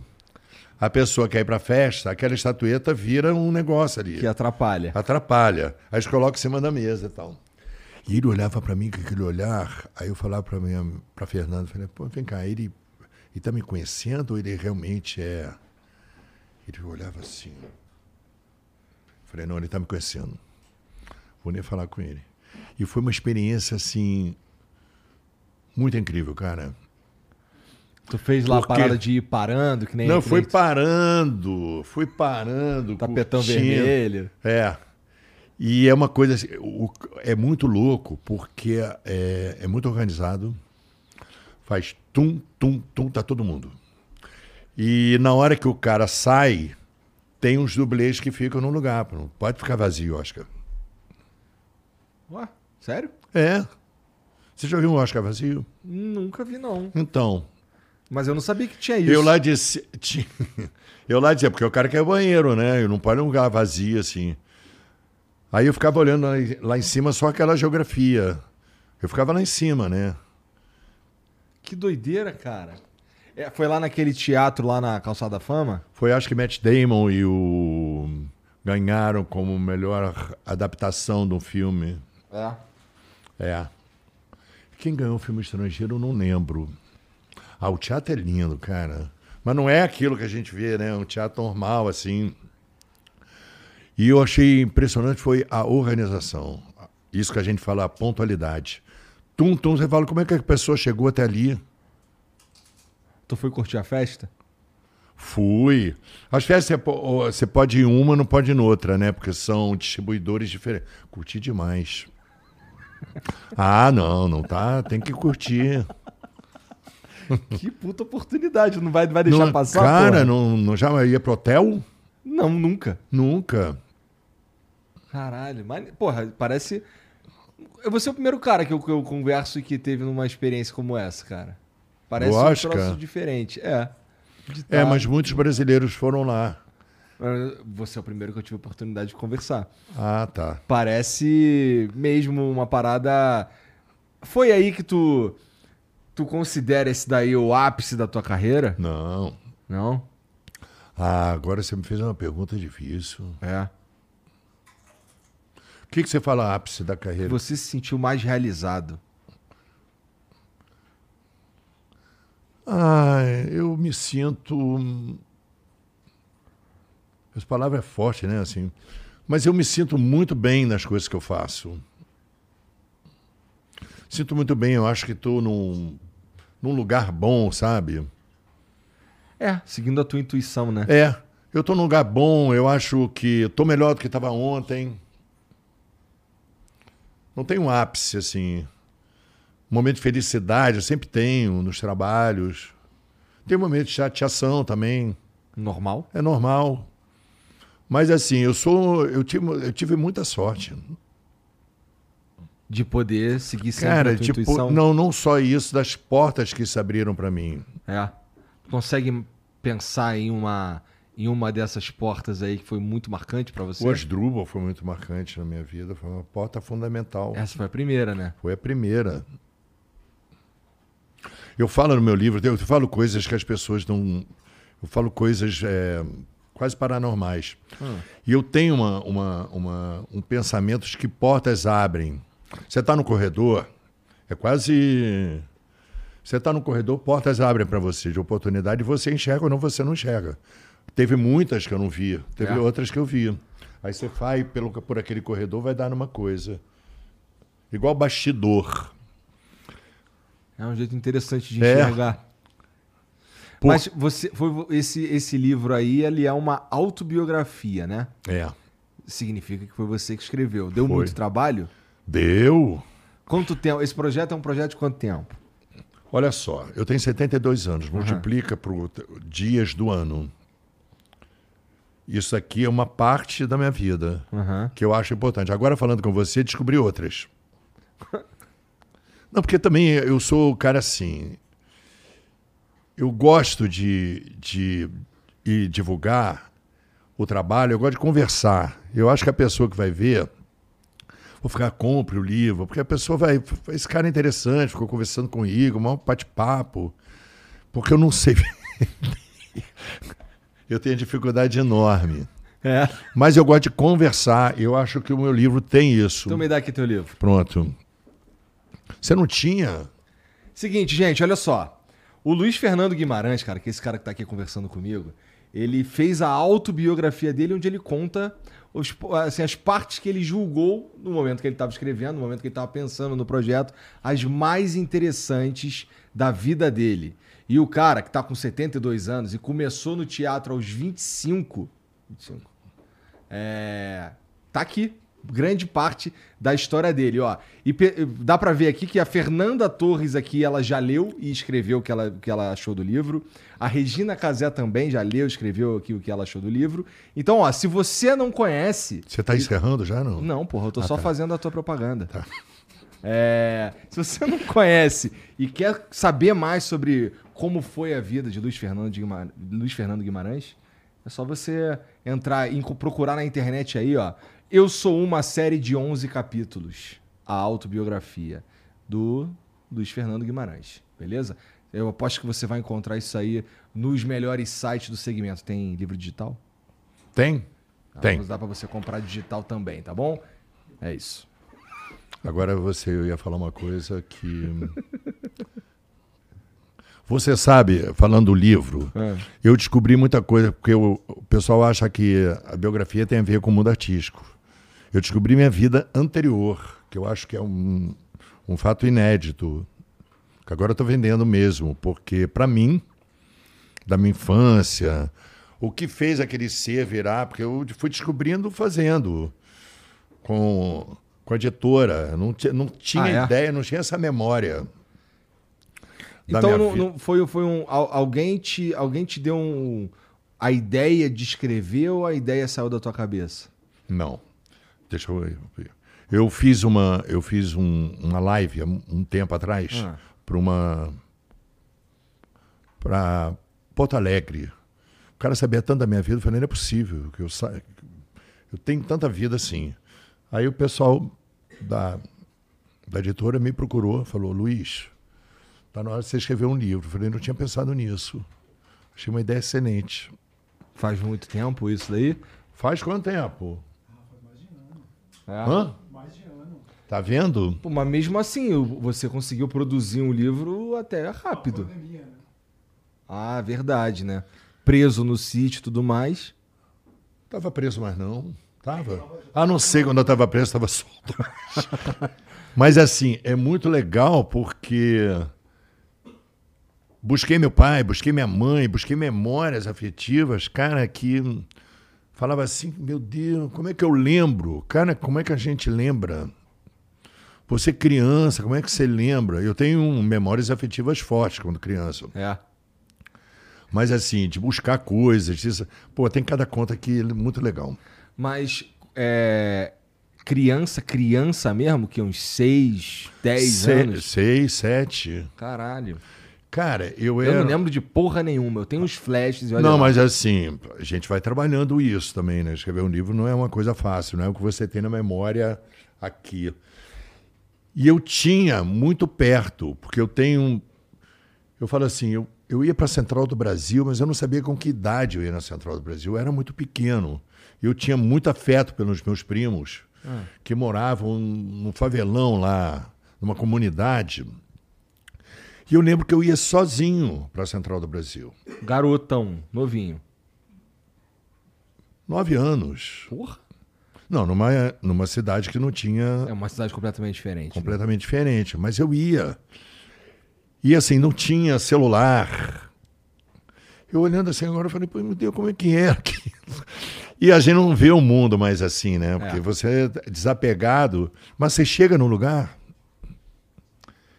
Eu ia na Central do Brasil, pegava o trem, não sabia onde eles moravam, sabia que era num bairro, pegava, achava eles. Também tinha todo o tempo do mundo, né? Que pira, cara. Pira. Eu fui uma criança endiabrada mesmo. Não, e eu não tinha essa memória. Eu achava que eu era só aquela pessoa que o, o- parada assim. Eu era grandão. Na escola eu ficava na frente, eu ficava atrás. Era para uma pessoa que não quer aparecer é muito. É, o meu apelido era girafa. Hoje eu acho lindo um ser. Mas na época era ruim ser girafa, né? E criança apelida logo. Se é gordo, vira bola. Se é quadrado, vira burro. Criança não tem meio termo, né? É verdade, é verdade. E tu era logo a girafa, né? Girafa, Ah, depois de uns anos virou galalau. galalau. E é, você vê como os animais me cercam, né? E a girafa é um bicho lindo, cara.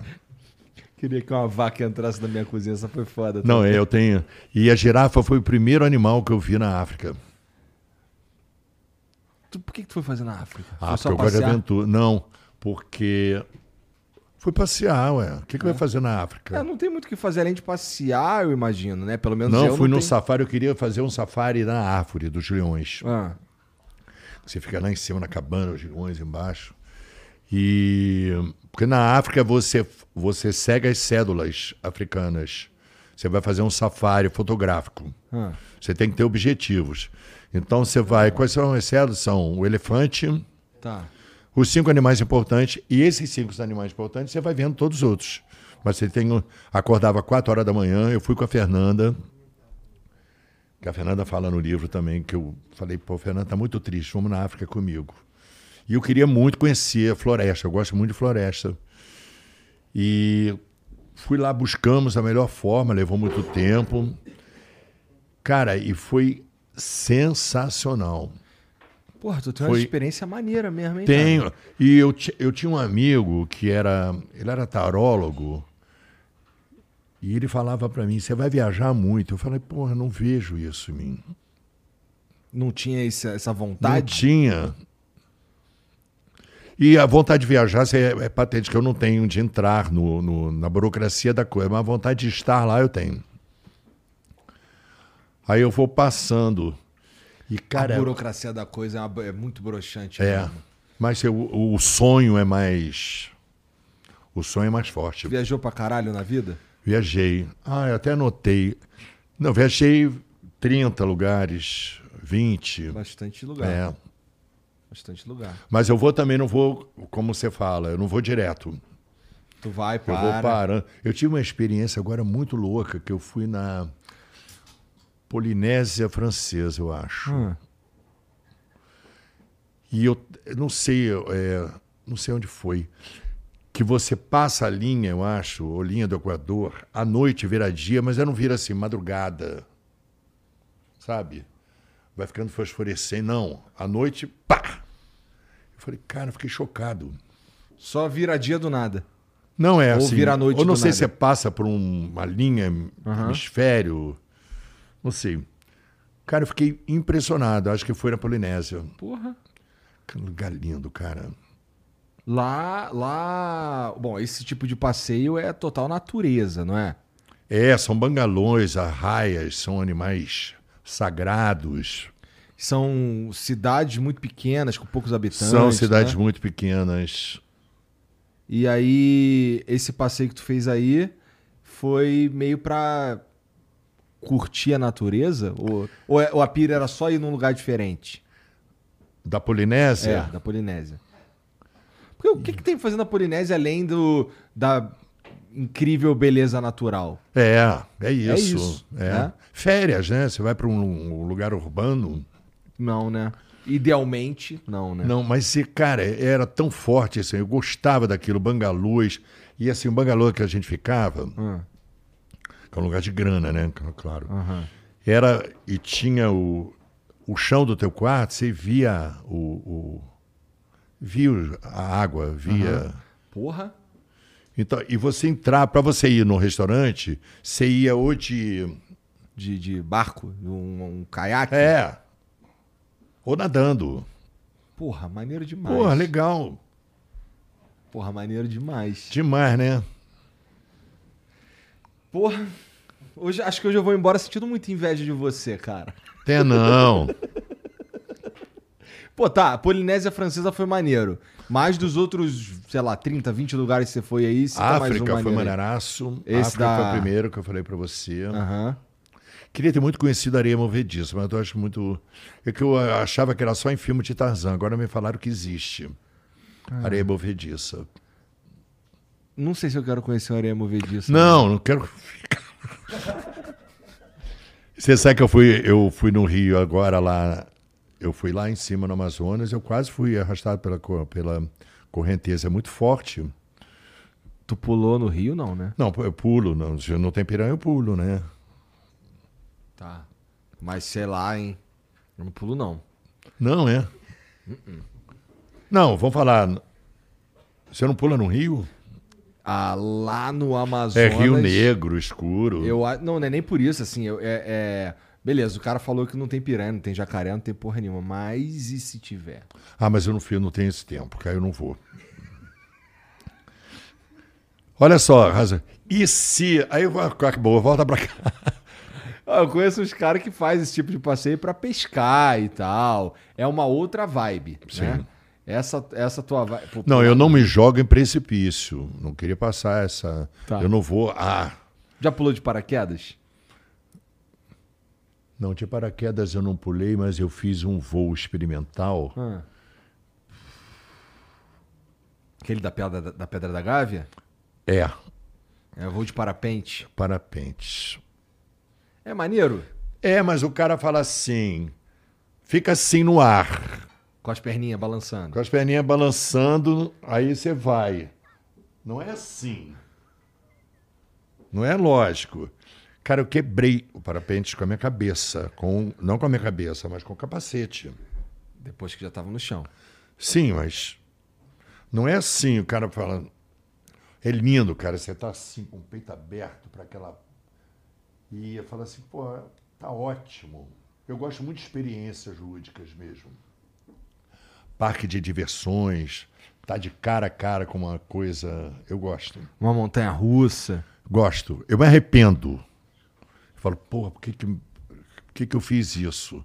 Mas eu me arrependo Depois lá. que já tá lá. É, Pô, montanha russa é legal pra caralho. muito bom.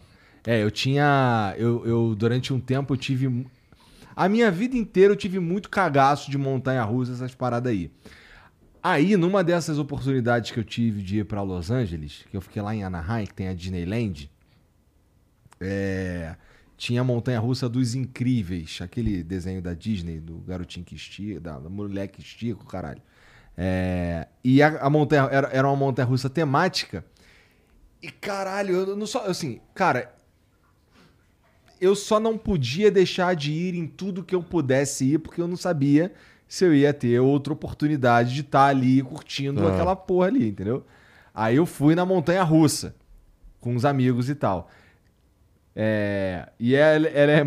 Ali eu perdi o medo. Mas, até perder o medo, eu me caguei todo. Porque, porra, é, primeiro que ela tinha uma tecnologia lá que ela não era essas que vem subindo, tec, tec, tec, tec, tec, tec, chega lá em cima, ela cai, e aí vira uma montanha russa.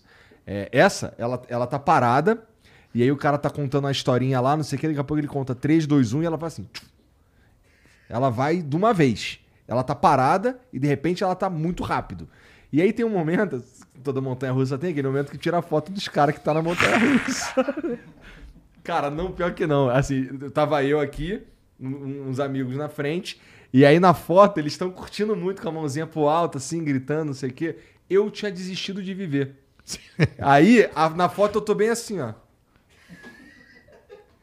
Desisti de viver. Assim, eu, tá, eu já tava tão é, cansado de gritar e de espernear e de me É porque é longa, não é tão rápida. É, essa era.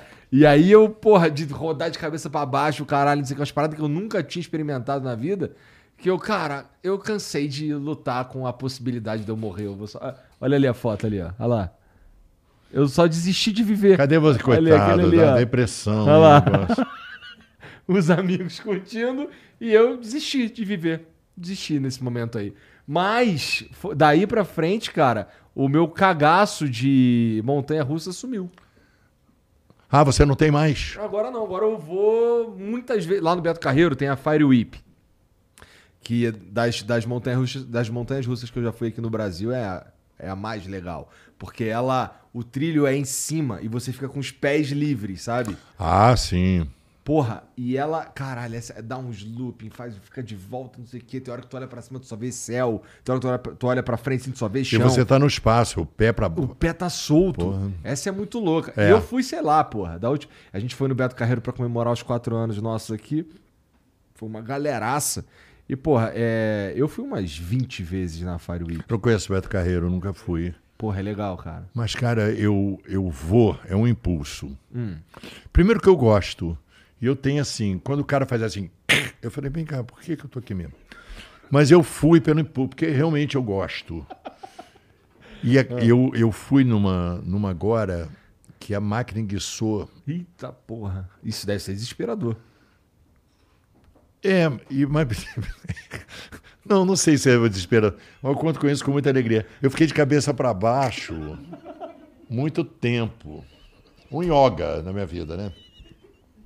Muito tempo. Que merda, cara. Não sei se eu fiquei de cara. Foi. E a máquina realmente enguiçou. E era um brinquedo que não era para eu ter ido, que ele já tinha enguiçado. A primeira vez que eu fui, fala assim: estamos em manutenção.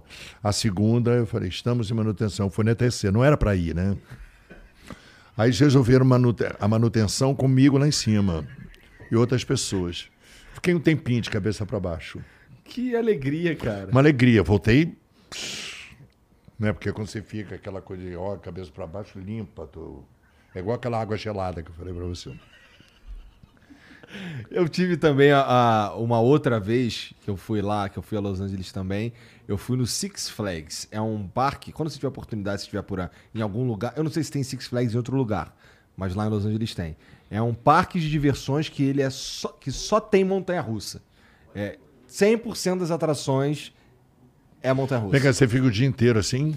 O dia inteiro em diferentes montanhas russas. E... Aí fica aquela pessoa. Aquela pessoa. Fica aquela pessoa Então não, porque isso passou. Aquilo foi só aquela não, vez. Achei bom depois... você mostrar essa foto. Mostra que você é um ser normal. É, depois eu tomei gosto, cara. E aí é. eu fui no. Eu fui nesse parque aí e tem umas atrações lá que são maneiríssimas. Tem uma X não sei o quê que o, tem o trilho, o, o, o, onde você fica sentado vai em cima desse. É, o trilho fica embaixo, né? Só que ele gira no eixo assim, sabe? Hum. Então, é, à medida que o troço tá indo voadão, não sei o quê, os caras ainda comandam. Eu não sei se. Eu acho que ele não fica solto. Mas os caras comandam ali para aquilo girar de um jeito assim. Sinistro. Sim, os caras que ficam numa cabine, é. Né? E caralho, aquilo ali é muito sinistro e é maneiro demais, assim. Eu, eu não sei, eu, eu, eu, eu, não sei, passei a gostar. Cara, eu Mas... pulei de paraquedas, cara. Eu nunca achei na minha vida que eu Você fosse pulou pular sozinho? Cara, isso é uma história engraçada. Em 2020, é, a gente já estava fazendo o programa aqui e eu estava conversando com os candidatos à prefeitura de São Paulo. Aí eu conversei com o Bruno Covas. E ele falou que se ele ganhasse a eleição, é, eu não faço campanha para ninguém, mas ele estava lá falando isso aqui no meio do papo, a gente, tava, a gente comentou que a gente estava combinando de pular de paraquedas. Paraquedas. É, é um papo. O papo com, com o prefeito, com esses caras assim, é meio parecido com esse nosso aqui. Ele vai Sim. pelos caminhos, sabe? É, e aí surgiu o papo de, de pular de paraquedas, que a gente estava marcando. Ia ser no início do ano. Aí ele falou, cara, tá bom, se eu ganhar a eleição, eu vou pular de paraquedas com vocês. E aí ele ganhou a eleição. E aí ele foi pular de paraquedas comigo. Então pulou eu, o Gian, é, um, a, a, Beta, que é a, a, namorada do Jean. Mas vocês pulam juntos? Cara, é, vai, vai, vai, alguns aviões e vai a galera dentro do avião e aí vai pulando. Ah, mas é individual o paraquedas, né? Ah, você pula com um instrutor, né? Você pode até pular sozinho, mas para isso você precisa de um curso, de não sei o que e tal. Mas sim, a gente pula separadamente. É, é incrível. É. é. E, e, aí eu pulei com o Bruno Covas, prefeito de São Paulo. mas ele era instrutor? Não, ele, é, é, ele só tava junto da gente lá, na verdade. E, cara, que é muito maneiro. Dá um. Pra mim, a pior hora é quando você vai sair do avião. Essa hora aí dá um cagaço sinistro. Aquele caída você não sente, não, né? É muito vai- rápido. É? Não, o lance é que assim, quando você vai, quando você tá na portinha do avião, o cara fala, ó, fica com metade do pé pra dentro, metade do pé pra fora. Aí você fica abaixadinho, com metade do pezinho pra fora, metade pra dentro, tal, o cara é, já tá ali preparado, você já tá todo preso, não sei o quê. E aí tem uma hora que ele só se joga. Quando ele, ele se joga, dá, um, dá uma, uma pirueta assim, e aí você já tá na posição pra você ir caindo, aí você grita, você se esguela lá e tal. Tem um outro moleque que, que nesse, nesse salto que eu fiz, tinha um outro moleque na minha frente que ele é, da equipe deles que tava que saltou também para ficar filmando o que estava acontecendo e tal. E é muito interessante que você não consegue gritar de maneira eficiente, porque a tua boca seca no momento que você abre. E tu já já fica estranho. Entra no ar. É. E aí é, é só que a queda mesmo livre dura uns 20 segundos, a maior parte do tempo tá mesmo no paraquedas. Mas é, na hora que você botou o pé pra fora assim. Ah, Ah. Essa é a hora do cagaço. bom. Essa é a hora do cagaço absurdo, porque, porra, você tá num avião. E o avião com uma velocidade tá legal, ali né? pra caralho, entendeu? Ele tá na dele ali, seguindo o rumo dele e tu tá ali na porta. Tá pulando de um troço que, a princípio, não era pra você estar pulando. Pessoas normais, assim, em geral, não pulam de aviões, né? E aí você tá naquela posição ali de pular do avião e é, essa é a hora do cagaço. Depois que já foi, aí é Já só... foi, né? Aí, é- aí é só curtir. Mas você vê como é que são as coisas, né? Você começou o programa cheio de cagaço. Hoje você me contou muita aventura. É. Você vê como a gente conversando, que essa é a propósito do livro. Como a gente conversando, tá, você falou assim, tem cagado? Eu falei, pô, não é possível que o cara seja... E agora você me contou uma porrada de aventura. É, mas eu sou cagão com filme de terror. Pô, mas você pula de paraquedas.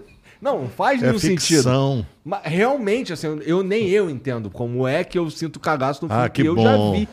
Eu não consigo entender. Porque, eu, caralho, racionalmente eu fico, caralho, por que que eu tô com um cagaço desse filme que eu já vi? Eu já sei o que, que vai acontecer. Já sei que o, que o diabo vai aparecer ali. Já sei. Tá vendo? Não tem explicações para as coisas. Tem coisa que não tem explicação. Não mesmo. tem. Então, quando você pergunta assim para mim, eu falo, pô, é difícil explicar por que você tem aquela vontade e aquele medo e. Por que, que você quer que uma Por que vaca que você- entre na porra da cozinha? Não, porque eu acho poético. Isso eu tenho uma. Eu acho poético. Uma vaca na cozinha. Não, Não, pode ser porque uma a minha ca- galinha?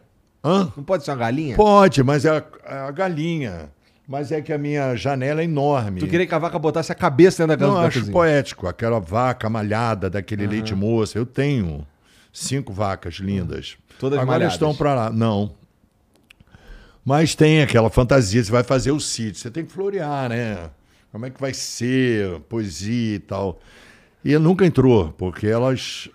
Eu tenho cachorro, tem galinha ciscando lá e tal. Tem galinha, tem vaca, tem cachorro. Tem porco. cavalo. Não, Porco não. não.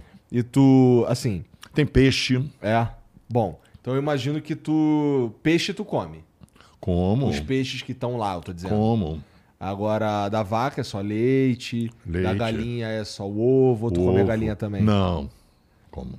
Tu cria um Com laço aquela com a galinha, mica cara? afetiva. Não, porque não é nem laço afetivo. Que, na verdade, quem levou a, a galinha para o meu sítio foi meu caseiro. Aham. Porque ele tinha muitas. E tinha muita doença de carrapato lá. Que a gente tratava, não cuidava e tal. O caseiro falou: vou trazer minhas galinhas. Eu falei: traga. Acabou o carrapato. Ah, é? A galinha cuida disso. Cuida, come tudo, né? Eu sou um cara que eu também ouço muito, sabe? Tu o quê? Eu ouço muito. Ah, As pessoas, assim. tá. Mas no sentido de aprender com elas. É, porque eu não acho que eu seja. Então, a pessoa nem não ouço todo mundo, né? Quer ficar um. Mas assim, o cara fala, o cara é da roça, sabe mais que eu, vou ouvir, né? É, sensato fazer isso, né? O que ele tem a dizer, né? E ele falou, quando a pessoa fala eu sei, eu já sei. Falou, vou trazer minhas galinhas. Aí eu falei, pô, por quê? Vai acabar com o carrapato. Falei, ótimo. Porque era muito cachorro morrendo com doenças de carrapato. Esses teus cachorros aí que estão. Que você tem, falou que tem mais de 20, né? Quantos? Quantos cachorros você tem? Vamos lá. Quer falar sobre isso? Eu tenho que contar. É, tu falou que tem uns 20 cachorros. né? É, 14. 14? Tá, É. 14 cachorros. É. 16.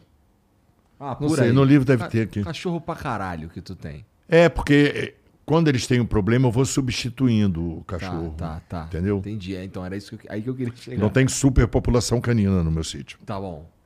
Eles procriam? Ou tu castra todo mundo? Castro. É. Parece. Não, por saudável. doença, é. É. É, Tu consegue. Tu lembra qual que é o que tá contigo há mais tempo? O que está comigo há mais tempo é o pingo.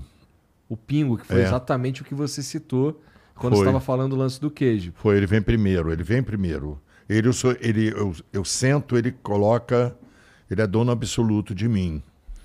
O pai dele era dono absoluto de mim. Então você deixa, não incomoda, mas eu sento lá no lago assim, ele pá! Eu falo, um bichinho desse tamanho. Ele não é grande? Não, é Dash Round, assim. Ah, tá. Daquele, como é que é o nome? Malhado. Lindo ele. E já tá, já tá veinho? Não. Não. Ainda dura mais um tempão. Dura. Né? Mas assim, pra tu é complicado substituir. Quando tu vai substituir um cachorro, que é um não, demora, não é eu tiro um, coloco o outro. É, para. Não. Olha como eu falo, ó, isso é bom que você está aqui para me para me dar um feedback, porque a gente vai falando as É um coisas. jeito interessante. Não, eu é, a gente eu levo um tempo de luto. É. Tá. Entendi. Pega, pá. Não, cara. Eu levo um tempo. Não, e eu pesquiso muito para ter um cachorro assim.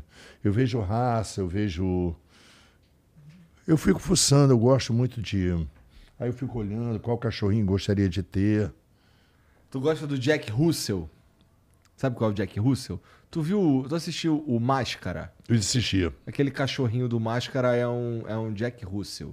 Que era o, Qual era aquele? era o Milo. Era o nome do cachorro, era um Jack Russell. É um cachorro pequeno. É peludo não? Ele não é muito felpudo, não.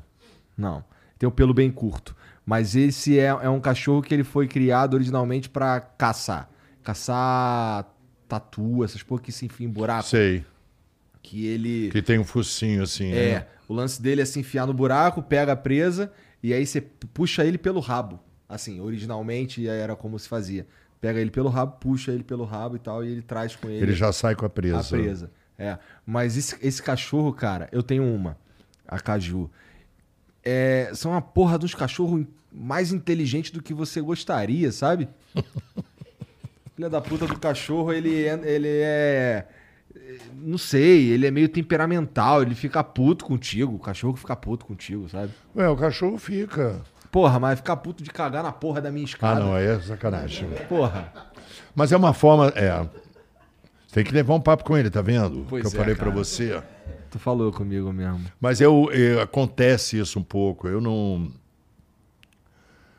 É uma revolta, né? Que eles não têm como fazer. É porque assim, ó, a gente. Eu preciso sair de casa, né? Eu preciso ir trabalhar e tal. Quando eu chego em casa, é, eu quero falar com as minhas filhas primeiro, com a minha esposa e tal. Ela fica puta. Ela quer pular, eu não consigo dar um beijo na minha esposa quando Ela, eu chego. é, Ela quer se enfiar no meio, ela não mas quer tem que deixar. levar um papo entendeu? com ela, que não pode ser assim. Porra, tá demais, né? É. Tá excessiva. Ela quer ser dona absoluta do pedaço. Não, mas eles acham que eles são, eles não têm. Você tem que só estar à medida. Por isso que eu falo, porque eles me entendem a hora. Porque tem horas que eu chego lá, não adianta, viu? Eu tô. Em outra vibe. Eu tô em outro, tenho que organizar ali, depois eu dou carinho e atenção. É muitos que vêm. Fico. E te dá muito trabalho o sítio? Não, O caseiro deve te ajudar pra caralho. me ajuda, não dá trabalho assim. Trabalho que dá é bom. É um trabalho que você queria ter mesmo. Era É. justamente o trabalho que você estava procurando. É como você cuidar da tua casa. Te dá trabalho? Dá. Mas é prazeroso? É. Cuidar da vida, dá trabalho? Dá. É prazeroso? É. Entendi. E, porra, você tá falando. Você tava, você tava falando no começo do problema que tinha de água que você resolveu, né? É, Do programa o quê? O problema de água que tinha no teu terreno. Ah, lá, sim. Né? O que aconteceu, inclusive, com, com outro sítio que você ia lá da. Da. Tá lá. Ex-esposa do. É, tá lá ainda. É? Nunca É. mais tu foi lá? Vou, eles são da família. É. E assim, aí que eu comprei esse terreninho, Aí tinha um coqueiral, Ah. que aí eu voltei da África. Eles falaram: você não quer comprar esse coqueiral? Eu falei: bom, eu acho melhor comprar, que senão vão botar um vizinho aqui. Aí eu cheguei da África, eu subi no morro. Eu tenho esses pensamentos lógicos. A pessoa te oferece, você fala: bom, Não, se oferecer pra Ela mim, foi- provavelmente vai oferecer pra não vai oferecer para. Aí eu cheguei da África, eu fui subir no morro e desenhei. Eu não sou bom de desenho. Fiz um mapa meio desmaiado da África assim. E montei um lago. Tem um lago, cara, maravilhoso. Formato da África? É formato da África. Tu tá de sacanagem. Caralho, que loucura, cara. É. Maneiro. É maneiro, porque era um lugar enorme. Eu falei, eu não vou botar. Plantei e tal, tinha coqueiro, já era um coqueiral. Aham. Aí eu botei aquela África avançando assim. pro coqueiral. Porque eu cheguei da África, eu tava com essa imagem. E aí eu falei, pô, esse coqueiro. E eu andava muito quando meu irmão era casado com a menina, que é da família. Meus sobrinhos, tudo. A gente. E eu andava por aquilo, aquilo era. Era um lugar assim, parece que eu estava em outro mundo aquele coqueiral, porque eu frequentava aquele terreno, não frequentava o coqueiral, um lugar pra- praticamente proibido naquela época. Ou era escuro, eu tinha medo. Tá. E aí eu comprei o terreno que me separava da família pelo coqueiral. Quando ofereceram o coqueiral, eu estava chegando da África, subi no morro, desenhei o mapa da África. Mas tu não, não devastou o coqueiral, tu só, só não, eu ali. entrei, não, devastei o coqueiral, Porra, não. esse teu sítio deve ser grande pra caralho. Ele não é grande pra caralho, assim, porque eu, eu ando nele todo. É. Ele é grande se você pensar, e não é uma dimensão, assim. Eu tenho um morro, uma floresta preservada, que já veio no pacote. Porque o morro, eu tenho um rio, eu tenho um morro e a água está lá. Como é que ia trazer essa água para cá? Subir o morro não dá, Não dá. né? Aquele sistema. E aí, meu caseiro foi lá em cima com uma bandeirinha, coisa primária, com uma uma bandeirinha branca assim. Eu falei, vai lá em cima, eu tô aqui embaixo.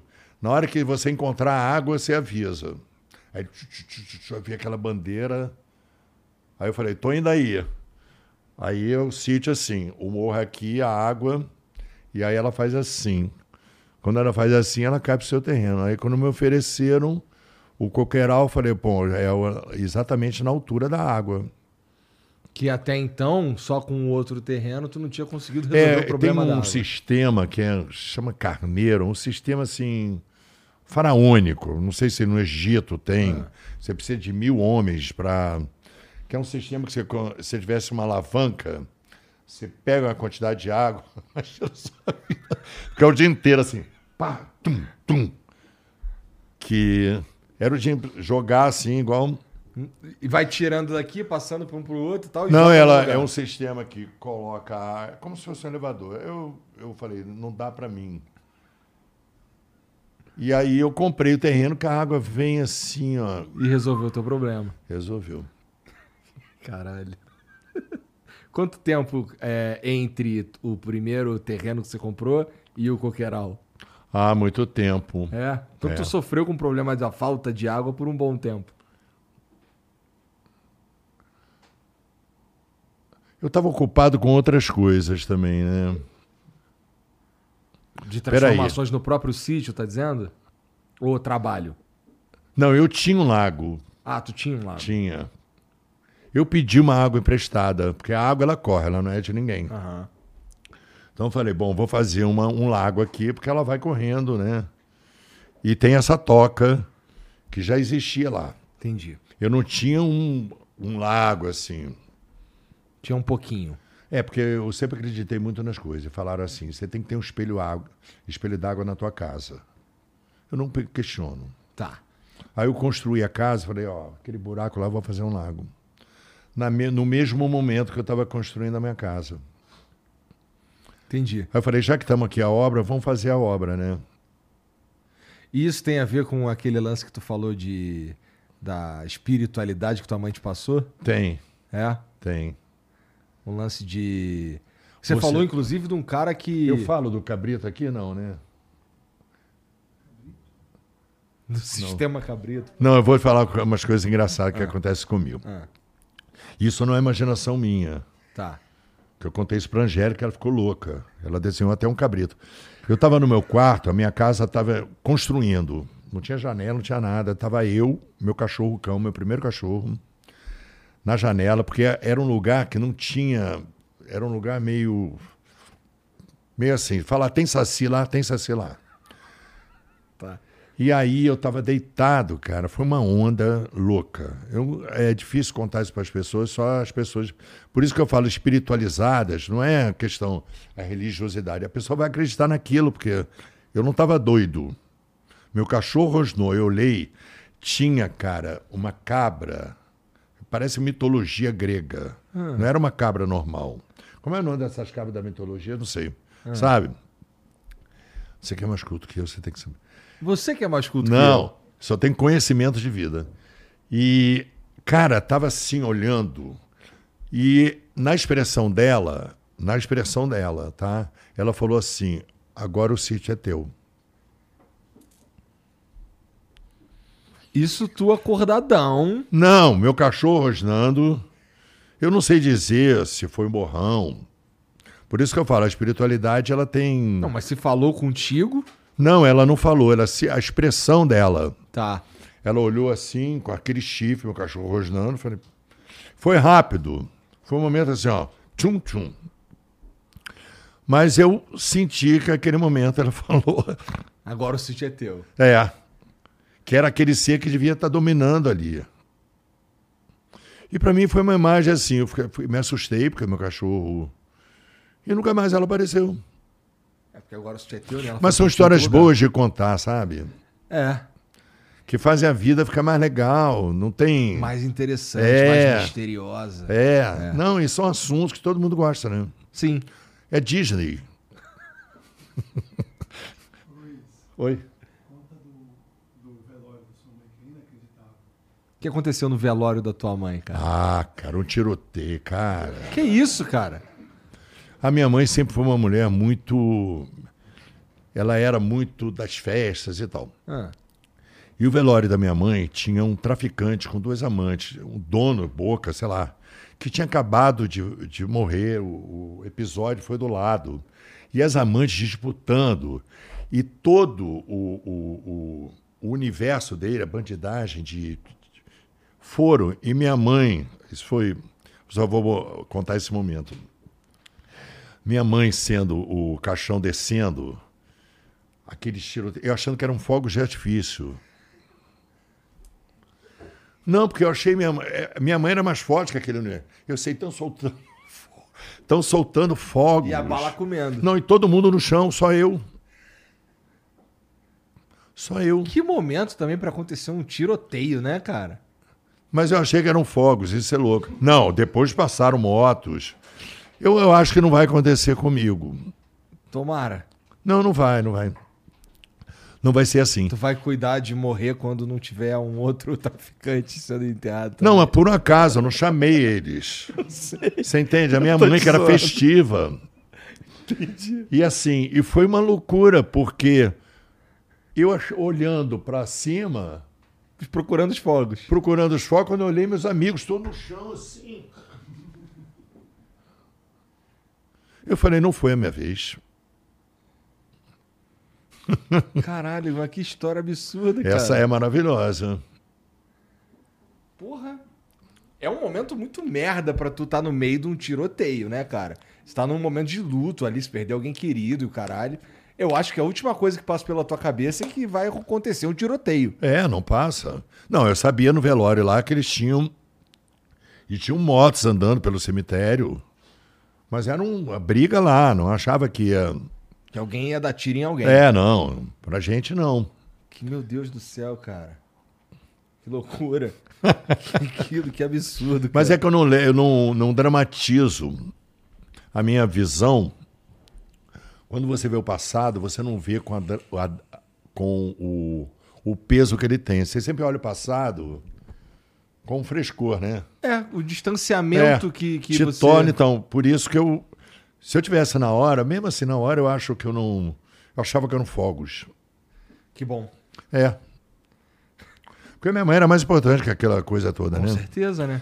Mas foi muito gozado, meus amigos enormes no chão. Falei, morreram, né? Não, eles... Falei, perdi. Não só perdi minha mãe, como eu perdi todos os meus amigos. Ainda bem que não foi o caso, né? Todo mundo esperto ali. Bom, e realmente não era a tua hora. Porque pra sobrar um tiro pra tu ali era facinho, né? Não, tava muito em É, talvez. Ah, porra. É. É bem fácil, inclusive, né?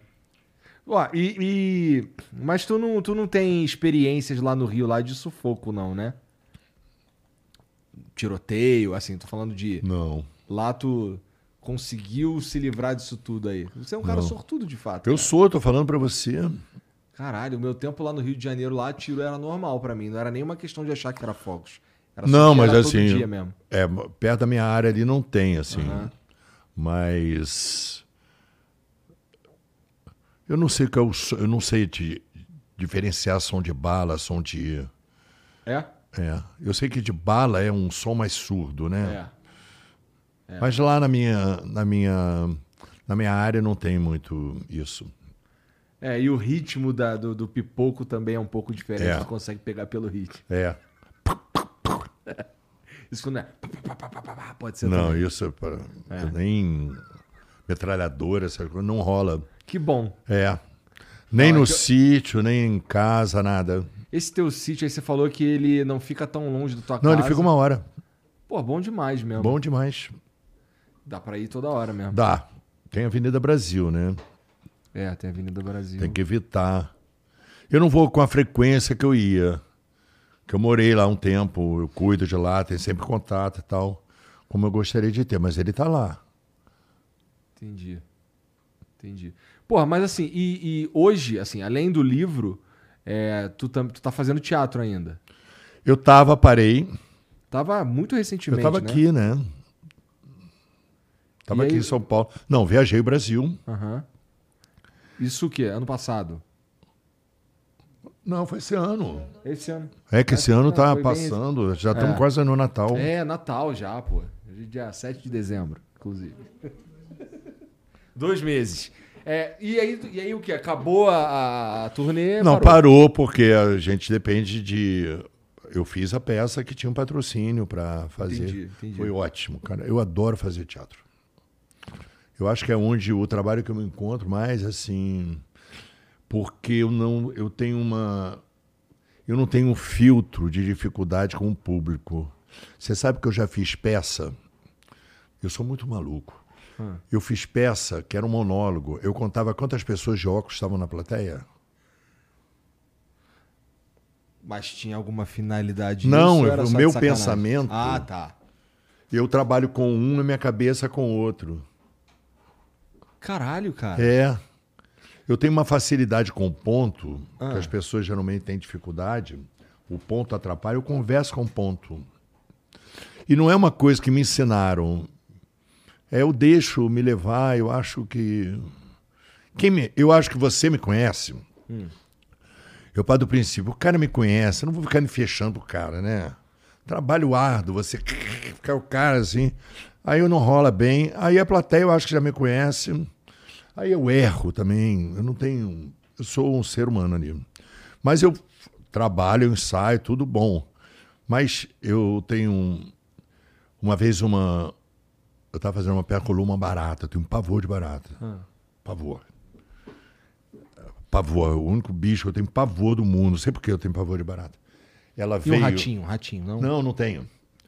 Varata que é voadora, aquelas do verão. Eu morei num lugar ali no Leblon que você entrava, eu morava no. Na época tinha um bicho chamado Lacerdinha, não é nem da sua época. Era o Carlos Lacerda, que era. Era um Lacerdinha que ele entrava na sua vista, ele ardia, porra, era horroroso. E eu morava nos fundos, num, num, num térreo, que era um espaço, uma casa ali, mas eu tinha que atravessar aquela música, aquele lazer. Cara, para mim, chegar na minha casa era uma coisa horrorosa. Por causa de Lacerdinha. Por causa. Então, eu sempre passei por esse processo.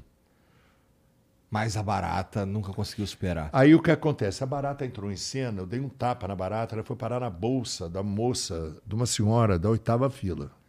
Porra, foi uma porradão. Aí eu parei a peça. Não é? Mas tu viu onde a barata foi parar ou É ela claro que eu vi. Ou ela que acusou? Não, na hora que ela veio, ela atrapalhou a minha visão. Mas eu. A gente tem que ser dono absoluto daquilo que a gente está fazendo. Cara, não podia aquela senhorzinha na bolsa. Primeiro que aquilo chamou mais atenção do que eu. Não adiantava trazer a peça para cá, porque é ali que estava o melhor. A barata, né? A barata. E ela caiu na bolsa e ela foi pelo chão. E aí se perdeu, já era. Paramos Agora o tá espetáculo para lugar. procurar a barata. Todo mundo procurando a barata. Todo mundo procurando a barata. A barata voadora realmente é um terror mesmo. Ela é um terror, cara. Porque ela parece que ela não sabe muito bem o que ela tá fazendo, né? E eu, tá agora, voando. agora juntando os meus. É bom que você está fazendo outro livro comigo. É. Os meus sobrinhos, os meus primos que eu ia visitar lá aos 10 anos, né? Uma vez eu vi no ca- café com leite. Você gosta de café com leite? Gosto. Puta, tem horror café com leite. É mesmo? Eu Mas pra mim lembro- tem que ter bem mais café do que leite, tem que estar quente. Tá, precisa se explicar tanto. e aí, cara, eu vi meu primo, ele tava com café com leite, eu não gosto do gosto mesmo. Iria tomar, eu vi uma barata. Eu falei, caralho. Você vê que a minha vida é uma comédia mesmo, né? Tu deixou o moleque tomar café com barata? Não, cara, é que eu vi a barata primeiro que ele. É. Então tem uma associação. O café com leite eu não, não gosto de sabor. Mas será que não é um trauma porque... é Não, não, barata? já tentei, não gosto de sabor. É. É. Barata é uma coisa horrorosa, né? Não, mas assim, baratas em geral, eu, eu concordo que elas são horrorosas. Você vai arranjar uma barata bonitinha Não agora, tem né? como, Ah, não tá. tem como. Mariposa, por exemplo, que é- não é tão linda assim como nos, nos contos, mas, Mas é muito melhor do que é uma muito barata. menor. Que a barata, aquele negócio lá... é- É, não, mas pra mim, assim, quando a barata ela tá no chão e ela se mantém no chão, é, Quieta. ela, ela merece um certo, ela merece um tratamento. Ela, se- como assim? Ela quieta no chão? É assim, se ela não- agora se ela voar, meu irmão, se ela voar fudeu, cara. Não, é porque tem baratas que são voadoras, né? Sim. Essas É baratas... tu, olhando assim, tu sabe qual que é a voadora, qual que não é? Não. Não tem como. Mas no verão, uma época do... No verão, os insetos se desenvolvem muito. Ah. O calor. Não sei se estou falando uma coisa... Não, mas... Mas no verão, a barata ela fica maior, eu acho. Ou talvez as baratas que saem são as maiores. Pode Não, é aquela do chão, é, as voadoras, ser. Tá. tá? Nossa, isso daí realmente é, é- Cara, Assombroso. eu já morei numa. A primeira casa que eu morei fora da casa da minha mãe, quando eu, quando eu saí da casa da minha mãe, eu fui morar numa casa que ela era porta com a rua. E. Hã? Caralho, o moleque já me olhou. É porque ele era meu vizinho. Ele- Ah, é? É. Não, pô, essa que eu tô falando era a casa lá do embaixo do Elinho. Tá ligado? E aí era uma casa na rua e a porta da, da, da sala da minha casa, você abria, estava na rua. Puta que pariu, como tinha barata ali. Por causa da rua. Elas entravam, É barata de bueiro, né? umas baratas de bueiro, cara. É, essas eram horríveis, mas não voavam, pelo menos. Porque acho que É, voam. mas são horríveis. Não, só tive essa experiência com barata voadora e com os lacerdinhas. Nunca mais apareceu uma barata voadora na tua vida? Não, acho que não. Ah, que bom, cara. Que bom. Caralho, tu é um cara de sorte mesmo. eu tô cada vez mais acreditando É. nisso. Não, eu sou muito sortudo. E eu acho que eu tenho anjos me protegendo. Mas tu acredita nisso de verdade ou tá De falando verdade. de sacanagem? Acredito de verdade. É. Tu já teve algum contato com algum Não, anjo? mas- Só, só imagina que eles estão ali. Não, eu acho melhor para a vida acreditar que tem alguém te protegendo É uma... do que lutar contra. Acho que lutar contra uma coisa da qual você não domina não é lutar contra um fantasma. Ele está na tua cabeça, né? não está na cabeça dele. Você vai ficar maluco, né? Ele vai dizer, o cara tá louco, vamos internar o Igor. É, o cara tá brigando com o fantasma. É, tá brigando com coisa. Mas assim, é muito mais fácil. Claro que eu não sou bobão, vou acreditar em qualquer coisa, mas a nível de natureza, mitos da natureza, eu gosto muito de histórias. Mitos. Folclore. Não, não de folclore. O... Tipo, Saci Pererê foi Ah, demais. não, Saci Pererê não foi demais. Não. Tá bom. Saci Pererê não foi demais. Mais uma cabra. Ué, o cara que vê cabra falar assim, Saci Pererê. E meus cachorros, tem uma coisa assim, você tem cachorro, você vai entender. Tem uma hora que o cachorro faz assim, ó, tum. Não faz? É estranho, né? porque ele tá vendo coisas. É, a minha cachorrinha faz isso aí também. Não, tá porque ele não é que ele tá vendo coisas, tá vendo coisas que a gente não vê. É igual assim, por exemplo, falam que o leão vê dobrado. Nunca ouvi isso. Nunca viu? Não. O leão enxerga dois. Não sei, né? Mas dizem. Dizem que ele tem uma visão dupla. E dizem que o cachorro vê essas paradas? O cachorro vê antes de você. O cachorro tem um faro maior que o nosso, Sim. tem uma sensibilidade auditiva, né? Ainda mais cachorro da roça, né? Deve ser muito mais acentuado mesmo. Então, porque não pum. tem todas as distrações que tem na cidade, É. né? Bom, teu cachorro tava rosnando pra cabra. Tava. Porra, tu não ficou com cagaço, não? Não. Sozinho lá? Cara, não fiquei. Poderia ter ficado, mas eu não fiquei. Também a casa aberta. Olha só, tava na, eu, a minha casa estava em obras e não terminava. Sabe obras que não terminam? Aham, sei. Aí eu falei, não, essa obra tem que acabar. Aí eu fui lá, tava, eu falei, ó, tô aqui agora, agora vocês podem ir embora. Vocês vêm aqui, só trabalham, porque tá muito tempo, eu quero usufruir desse sítio. Aí fiquei lá, a casa toda meio na construção. Então fui com o meu cachorro, uma geladeirinha só. E uma mochila. Falei, Aí esse final. viu uma porra de uma cabra de noite, eu imagino. Foi. E tá tranquilão. Tá maluco. Não tô vivo aqui, tô direitinho. Ah, meu irmão, mas caralho. Não, mas Ó. não dá. Sabe o que acontece? Não dá tempo de você assustar, porque eu não sei se foi uma visão, não sei se foi um sonho. Eu tenho só o meu cachorro como testemunha, porque ele, ele nem existe mais. Fica difícil, né? Então, Não dá mais nem pra trocar aquela ideia com ele, né? não, mas com outros. Mas assim, foi incrível, Isso aí deve ter virado um folclore na cultura dos cachorros da tua, do teu sítio, cara. com certeza. E assim, é, foi muito rápido. E como eu imediatamente transformei aquilo numa mensagem, olha só. É. Eu peguei aquilo, mensagem eu, legal, inclusive. eu positivei aquilo, né? É. Eu poderia ter falado, caralho, vou vender esse sítio, eu não quero ficar aqui. Essa cabra foi uma coisa horrorosa. Eu não Mas pensei. foi uma mensagem legal. Foi. Agora é teu, pode ficar. É, foi o que eu vi ela Foi o que eu vi ela falar. Que pira, cara. É, eu não tenho muitas experiências com coisas que eu consideraria sobrenaturais, não. É, sei lá, consigo lembrar de uma aqui, que foi uma vez que eu tava chegando nessa casa que meu pai tinha lá em Magé, no interior, na roça. É, a primeira coisa, era uma casa pré-montada, pré-moldada, dessa Pré-moldada. todas de madeira, né? Aí a primeira coisa que eu fazia quando eu chegava lá, como ela ficava fechada a semana inteira, era abrir tudo pra sair o cheiro de, de sei lá, cheiro de casa fechada. Aí chegava com, com chegava, abria tudo, tal, deixava tudo aberto. Aí ela tinha assim um portão, um, um estacionamento e a casa era mais assim no fundo.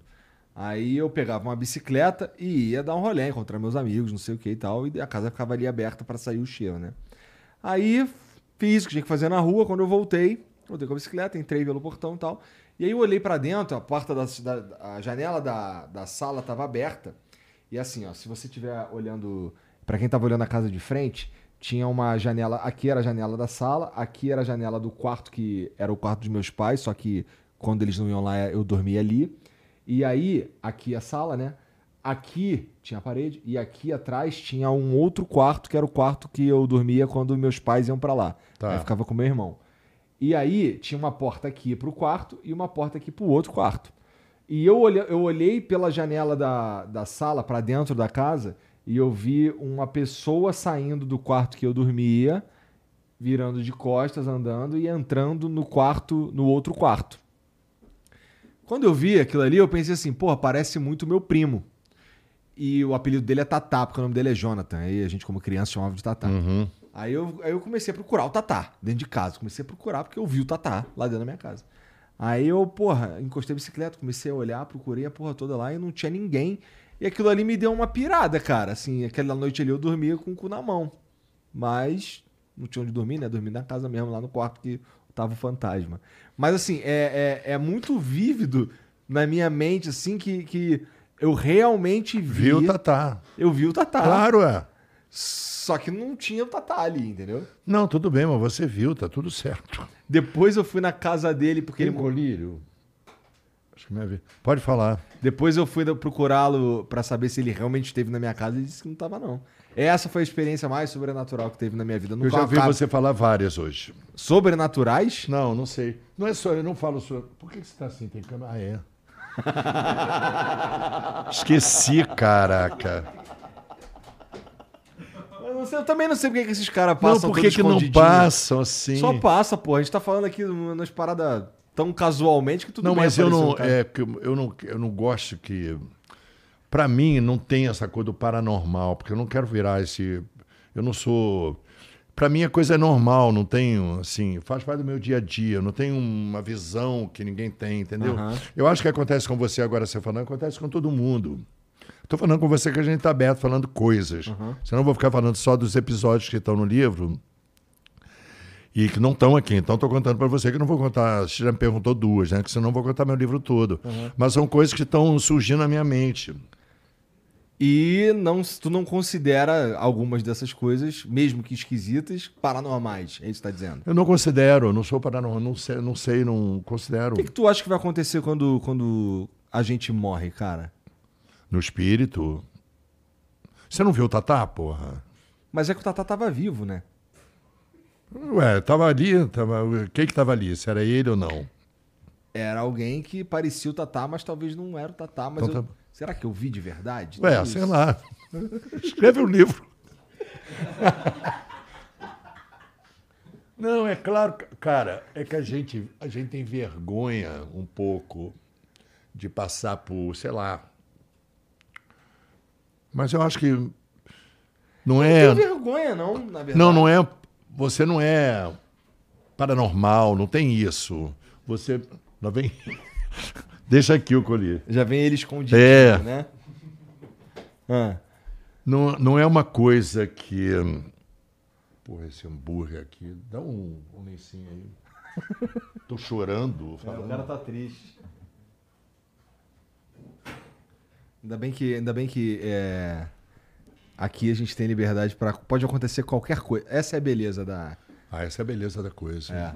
Pode acontecer tudo. Aqui pode o Luiz Fernando Guimarães precisar de um colírio no meio da parada. Não, eu tô acostumado com isso. É? Não- e eu vou ficar fre- freando, pode, não pode, eu não sei. pode assim. tudo, cara. Não, então. Fica à vontadão. Eu tô eu tô impressionado que assim, você falou que que tinha ficado meio mijão e até agora não foi mijar, pô. Porra, Mas ficou 20 maneiro que vezes. ficou embaçado. Tá embaçado, merda. Não sabe o que acontece? Eu tenho um calor. Eu tenho um calor. Ah. Um calor que sai de mim. Eu tenho, eu tenho muito calor interno. Ah. Tem menopausa essas porra não, mas eu tenho calor. Então, assim, eu ponho óculos, embaça. Eu tô, meu ouvido sai, eu, sai, eu sou vermelho. A Regina que fala assim. Eu sou vermelho. Eu sou vermelho. Além de ser nórdico. Então, assim, eu tenho um calor interno, eu ponho isso aqui embaça. Como é que é a tua relação hoje com Regina, com Fernanda? Porra, amizade eterna. Eu imagino. Nós somos um grupo muito ligados afetivamente. É. Apesar que as nossas vidas, geograficamente, a Nanda mora no Rio, a Regina mora no Rio, é, a gente tem uma ligação. Eu vou na casa da Nanda, eu vou na festa da Nanda, a Nanda vai na minha casa, eu frequento a Regina, a família dela, o Evandro. Legal. É, a gente, a amizade é uma coisa que eu realmente prezo. Isso veio se construindo ao longo de vários anos É, também, e né? assim, e tem, eu tive muito, eu trabalhei com muita gente. Aham. E muita gente que eu admirava. Eu Tu tive fez essa- Juba e Lula também? Eu fiz a Armação Ilimitada, eu fazia uma dupla com o Evandro. Caralho, Que era o- é verdade, cara. Ele era, o- ele era, o Jubilu eram os bons, eu e o Evandro eram os filhos da puta, entendeu? Aham, é que assim, eu, eu. Esse daí eu lembro muito vagamente, porque eu era muito molequinho. Fizemos cinco. É? Esse daí. Não, eu era muito molequinho mesmo, mas eu, É eu lembro de curtir. Era chamava Dupla do Peru. É? É. Evandro, Evandro, cara, o Evandro. O Evandro dirige. O Evandro é excelente diretor. É. É. Eu deixo na mão dele. Porque ele dirige, arma tudo, ele é todo pop. Eu falo, vamos, Evandro, vou na tua. Criava os lenços, tem sempre umas músicas no meio, ele tem uma fraseária que falava assim, Derbes, pego isso aqui, eu falo aqui, é matemático. Muito bom. Derbys, no caso, é você. É, sou eu. Cara, e também tem um- uma, uma outra curiosidade, cara, que eu queria é, sanar, que é a seguinte. Eu acho, posso estar enganado, tá? Mas na Grande Família, tu participou de um, acho que de um episódio da Grande Família que tu era um, tu era o Rui também, mas não era o mesmo Rui, né? Não, eu era um. Eu era um golpista. Era tipo um empresário. Eu, na verdade, gostaram tanto que me chamaram quatro vezes. Aham. Era um empresário escroto. Que o. Que o Pedro, o Agostinho, grudava nele, mas ele dava golpes. Eram. Me chamaram, adorei fazer. Eu gosto muito de fazer um carteirão, um cara meio mais velho que eu, um cara meio fora do, E fazer uns eu vilão. gosto de interpretar. Adoro. Eu gosto de interpretar. Eu sei que eu não interpreto tão bem. Como assim? Não, eu não sou um ator de interpretar, assim. Eu rascunho. Eu gosto de rascunhar, acho bom. No teu caso, tu, tu imagina que o personagem tem que, é o personagem que encaixa no, no se eu, no se Luiz? você me. É, não. Se você me der um paletó, assim, um blazer, um- uma bolsa, eu me, me encaixo ali. Você entende? Aham. Eu não fico buscando lá fora. Fala Entendi. assim, põe um paletó, uma gravata, eu fico conversando com você, paletó com óculos, uma peruca, eu fico. E aí eu não tento fazer aquilo, mas aquilo vai me. vai me achar maluco. Aquilo vai me transformando. Por isso que eu acho que os artistas, os comediantes, precisam. Como todo artista, precisa de uma roupa adequada para aquele momento. Ele precisa de um figurino para o palco, ele precisa. Porque aquilo vai ajuda você a compor. Se- porque a TV Pirata a gente botava bigode, botava óculos Ray-Ban. Delegado, óculos Ray-Ban de bigode. Aí você Ah, tinha... mas TV Pirata era putaria, É. cara. Isso daí. Mas aí te ajuda muito, te auxilia. Porque você se encaixa. E, pô, carteirão, então, o que eu usei de. Como é que era o nome daquelas? Pochete, não? Aquela época o bandido usava muito, né? Sei lá. Carteirão, né? Não, você está falando da grande família. Aham. Gente que usa carteirão, assim, uma bolsa, assim, é, tem todo um comportamento que vem junto.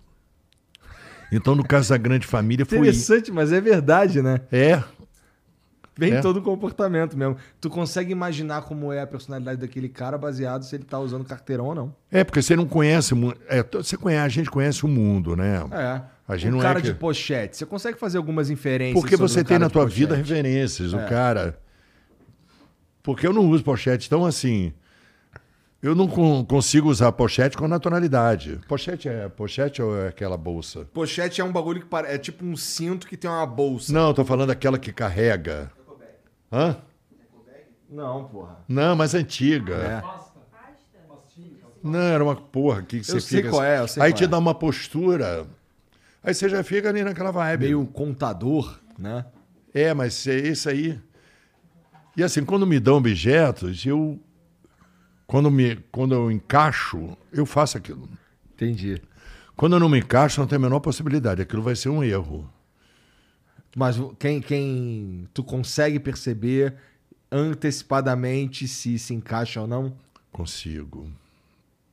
É fácil pra você. Bom, ao longo da carreira. Não, assim, não. É na postura. Aquele encaixou, olha você, fala, Igor, cachorro, ele fala, hum, eu falei, é, realmente não tá.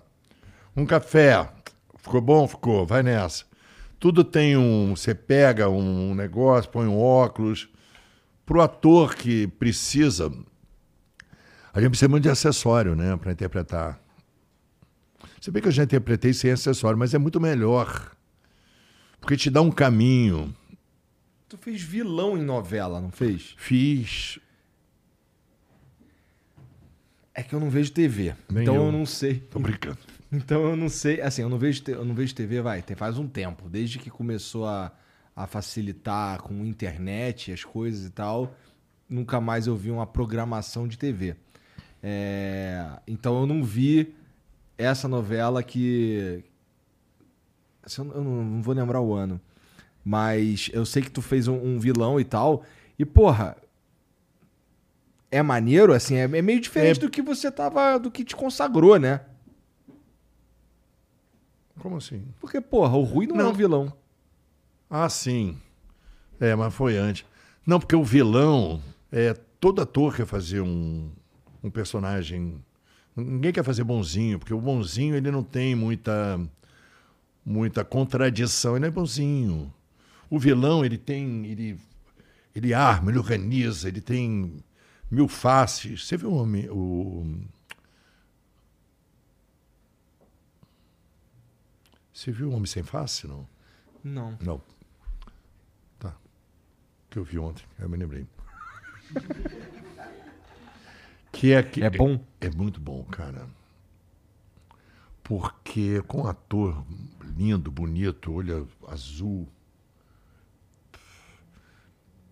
Porra, a gente consegue ver aqui com facilidade. É. Vê aí, Jean. O Homem Sem Face. Quem é um ator é? bonito, só que ele tem. Mel Gibson. Ah, porra. Eu acho que eu já vi esse filme. Já viu, é, é. filme de. É um filme meio cara, não é, é de agora. Não, e é um garoto uma família e todo mundo acha que o cara é pedófilo. E o uhum. amor que o garoto tem, porque o garoto não se encontra naquela família. E ele é um cara afastado, porque já cometeu não sei o quê. Achei o filme incrível. Sei por que eu falei do filme ah, porque agora. a gente tava falando de vilão, pô. É. Não, o vilão, como ele é contraditório, para um ator é muito melhor de fazer. Você trabalha mais a contradição, ele é irônico, ele é metamorfoseado, sabe? Uhum. Você mexe mais do que o. O bonzinho é bonzinho, assim. Atualmente não tem tanto isso, né? O bonzinho tem faces. É bem mas, mais legal, assim, é. né? Bem mais real, né? Não, e você trabalha como ator, como é irônico e tem mais facetas. Entendi. Faz todo sentido mesmo, né? É. Eu acho que, bom, eu não sei, eu não, nunca me coloquei nessa posição de estar na pele de um personagem, porque, sei lá, não é muito a minha praia, não. O negócio é sentar aqui e conversar com os caras. Eu prefiro conversar com um cara que teve essa experiência. pra mim é bem mais legal. Ah, mas é tão bom falar porque a gente esquece, né?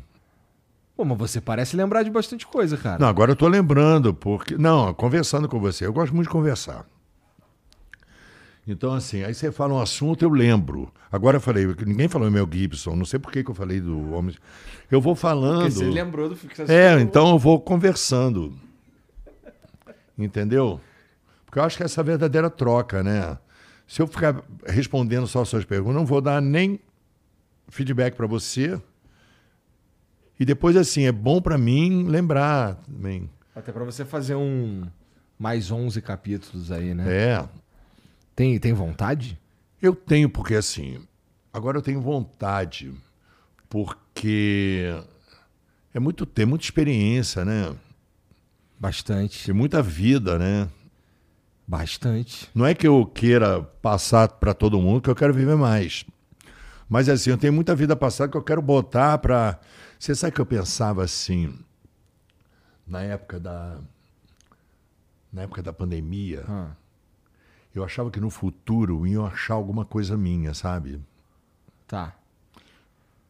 Um... Como guerra no Iraque, assim, eu falo, pô, se eu desaparecer alguém no futuro, ah. escavando memória, vai achar, pô, aquele cara foi no momento. Eu falei, você fazer parte da história. Eu sempre pensei positivamente que eu ia fazer parte da história. Uhum. Mesmo sem ser ator, mesmo tem essa coisa. Isso desde jovem pra caralho, tá dizendo? É. Porra, mas é, é, é, uma, é uma meta meio, meio foda. Não, né? mas não era uma coisa assim, vou seguir, não, eram pensamentos. Tá, era assim, pô, ia ser maneiro se eu fosse lembrar. Eu falei, eu acho que alguém vai lembrar. E essa pandemia ficou mais, fo... ficou mais forte isso. Uhum. Porque eu pensava muito nas guerras do Irã, do Iraque. Falei, como é que aquela criança sobrevive? Né? Porque a gente não sabe, né? Mas a gente agora estamos vivendo, acho que estamos vivendo a Terceira Guerra Mundial. Será? Ah, não sei. Para mim. Eu espero que esteja enganado, cara. Não, porque tudo bem. Mas é porque teve 42, não foi 42? Ah. Não foi? Uhum. Aí meus pais que me contavam e tal. Aí eu falei, pô, não passamos por um momento tão assim, né? Aí eu falei, bom, na minha cabeça, eu não acho, eu não pensava desde pequeno, depois de um determinado momento da minha vida, eu comecei a pensar que eu poderia fazer parte da história, assim como aquele menino do Iraque, do Irã. Tu tá dizendo o lance da Terceira Guerra Mundial, tu se refere à pandemia? É. Ah, tá. Vocês estivessem falando da guerra Rússia e Ucrânia. Não. Daí eu espero que você esteja enganado, porque... esse- Não, pois é, tá vendo como eu sou. Que seria horrível, né? Não, é porque ela tá mais perto, não. Eu acho que a gente passou por um momento muito difícil. Passamos mesmo, cara. Passamos muito. Perdemos muitas pessoas Perdemos. próximas, foi, é, né? foi uma guerra, né? Não foi comparado, né? Não, não falo Ah, disso. sei lá, hein, cara, porque a quantidade de pessoas que morreram Foi, dá pra comparar com uma guerra, assim. né? Isso é muito triste de pensar, né? Mesmo agora que a gente já tá num momento que é muito mais brando, que as coisas já estão tudo funcionando de novo, ainda é muito triste pensar É. pelas pessoas. Pô, pra você ter uma ideia, vou contar uma história meio triste. É. Minha esposa, ela. Bom, a prima da minha esposa adoeceu, ficou doente de, co- de Covid. E era assim: essa menina tinha, tem, tinha a mãe dela e tinha uma filhinha. E aí essa menina, ela adoeceu de Covid e foi pro hospital e piorou, foi pra UTI. Daí a mãe dela, a avó da menininha, adoeceu também e foi pro hospital. Essa, essa, essa primeira menina que adoeceu, ela tava lá na UTI e a mãe tava esperando abrir uma vaga pra UTI. Daí essa menina faleceu. A mãe foi pra vaga dela da UTI e faleceu também. Cara, isso destruiu a, a- aquela família ali de um jeito que assim que muito rápido e muito devastador, sabe? E, e- e a menininha ficou sem mãe e sem vó num espaço curtíssimo de tempo por uma doença. E, porra, isso se repetiu, não nessa proporção, mas repetiu algumas vezes assim, no, no nosso círculo próximo, né, cara? E é, um, e é uma parada meio guerra mesmo. É. Por eu falo para você que o, eu não, não faço paralelos. Mas assim, eu tô aqui, aqui agora. E a gente vai montando. Porque mesmo na guerra você tem que sobreviver, você vai montando, né? Sua trincheira. É. A, A tua trincheira te- estava bem posicionada. Não, eu tô falando, você. A guerra tá rolando, mas se você parar, você vai nela. É. Então você constrói alguma coisa para suas defesas e tal. Ela não é uma. Você não fica passivo. Ela tem, mesmo no momento de guerra, por isso que eu estou falando, existe uma, uma vida. Se ela está se ela tá confortável, desconfortável, não importa. Mas ela vai resultar ali de alguma forma. Você está se mexendo aqui, a guerra vai parar e você vai continuar. Sim. A gente tem que acreditar nisso, né? Acho que é importante acreditar nisso. Ah, não, a gente tem que acreditar que senão a vida fica. É, porque é... é- Às vezes é isso que tira a gente da E situação você de sabe merda, que você né? falou a coisa, esse negócio do encaixe. Ah. A gente não pode usar essa palavra. Uma coisa substitui a outra rapidamente. Eu, na época do HIV, Ah. eu era uma turma de 30. Nossa. Então, assim, você andava em bando. O bando foi embora. Aí você tem que se adaptar, porque você não. Sabe? Era um. Era uma morte atrás da outra. E a sua vida vai se adaptando. E você vai vivendo e vai trazendo aquilo de uma forma que, que você faz parte da história. É triste, mas é um fato. A vida É, não é. verdade. A vida não é só alegria. Não, pelo contrário. E se fosse só alegria, ia ser chata também. Pensa bem. A vida tem alguns momentos de alegria, na verdade, né? É, Realmente, não é só alegria mesmo. Né? Tem momentos de seriedade, tem momentos, sei lá, de relaxamento, igual aquela, aquela, aquela maca ali, que foi uma coisa extraordinária. Porra, teve a cadeira de massagem lá que tu saiu lá felizão e tu se impressionou mesmo, foi com um pinball, cara? Você sabe. Não sabia nem que tinha esse nome. Não, é porque eu não jogava aquilo muito. Eu não sou bom jogador, que eu perco. Ah. Mas ali é bom que é de graça, né? Não precisa botar dinheiro nem nada. Mas eu me dei relativamente bem.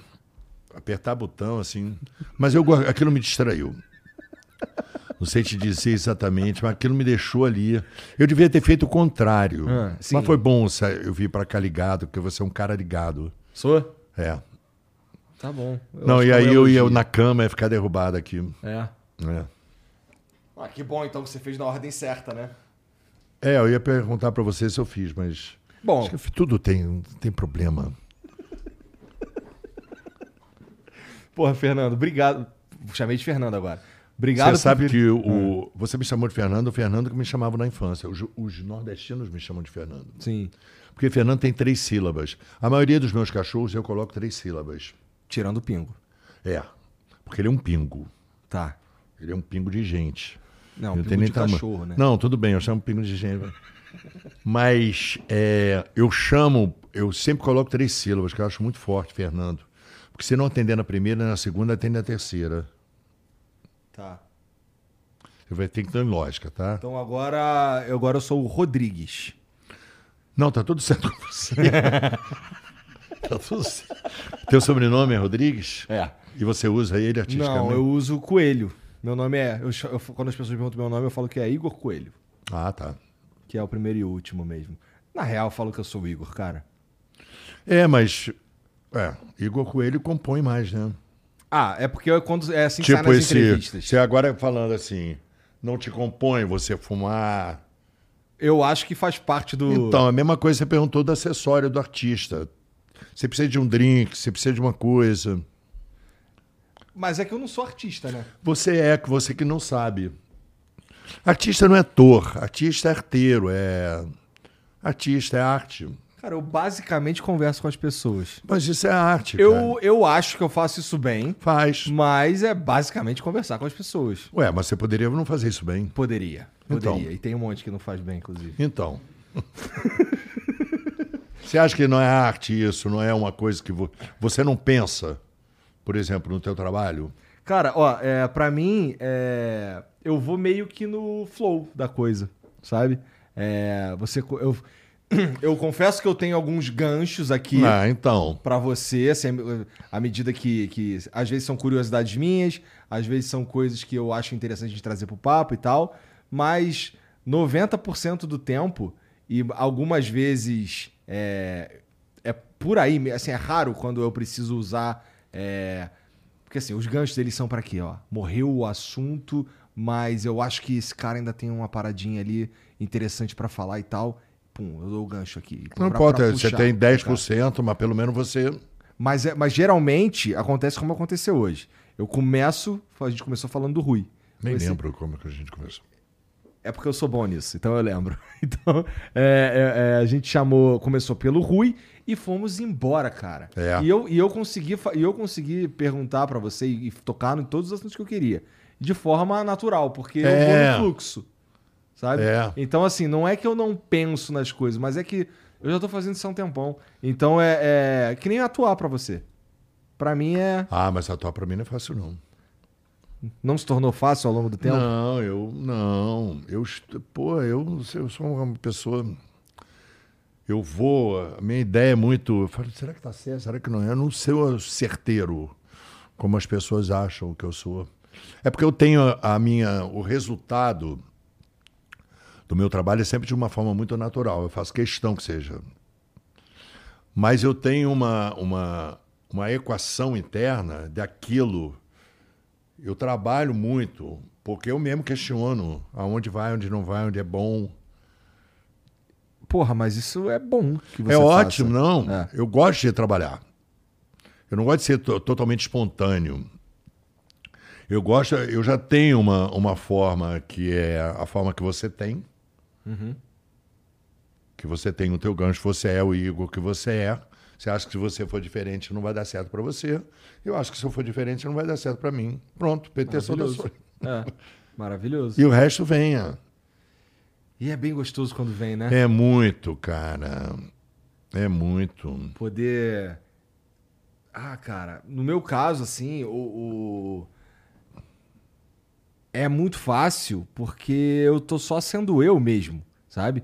E como eu converso com pessoas muito interessantes, a conversa E você conversa com pessoas muito diversificadas, né? bastante diversificadas.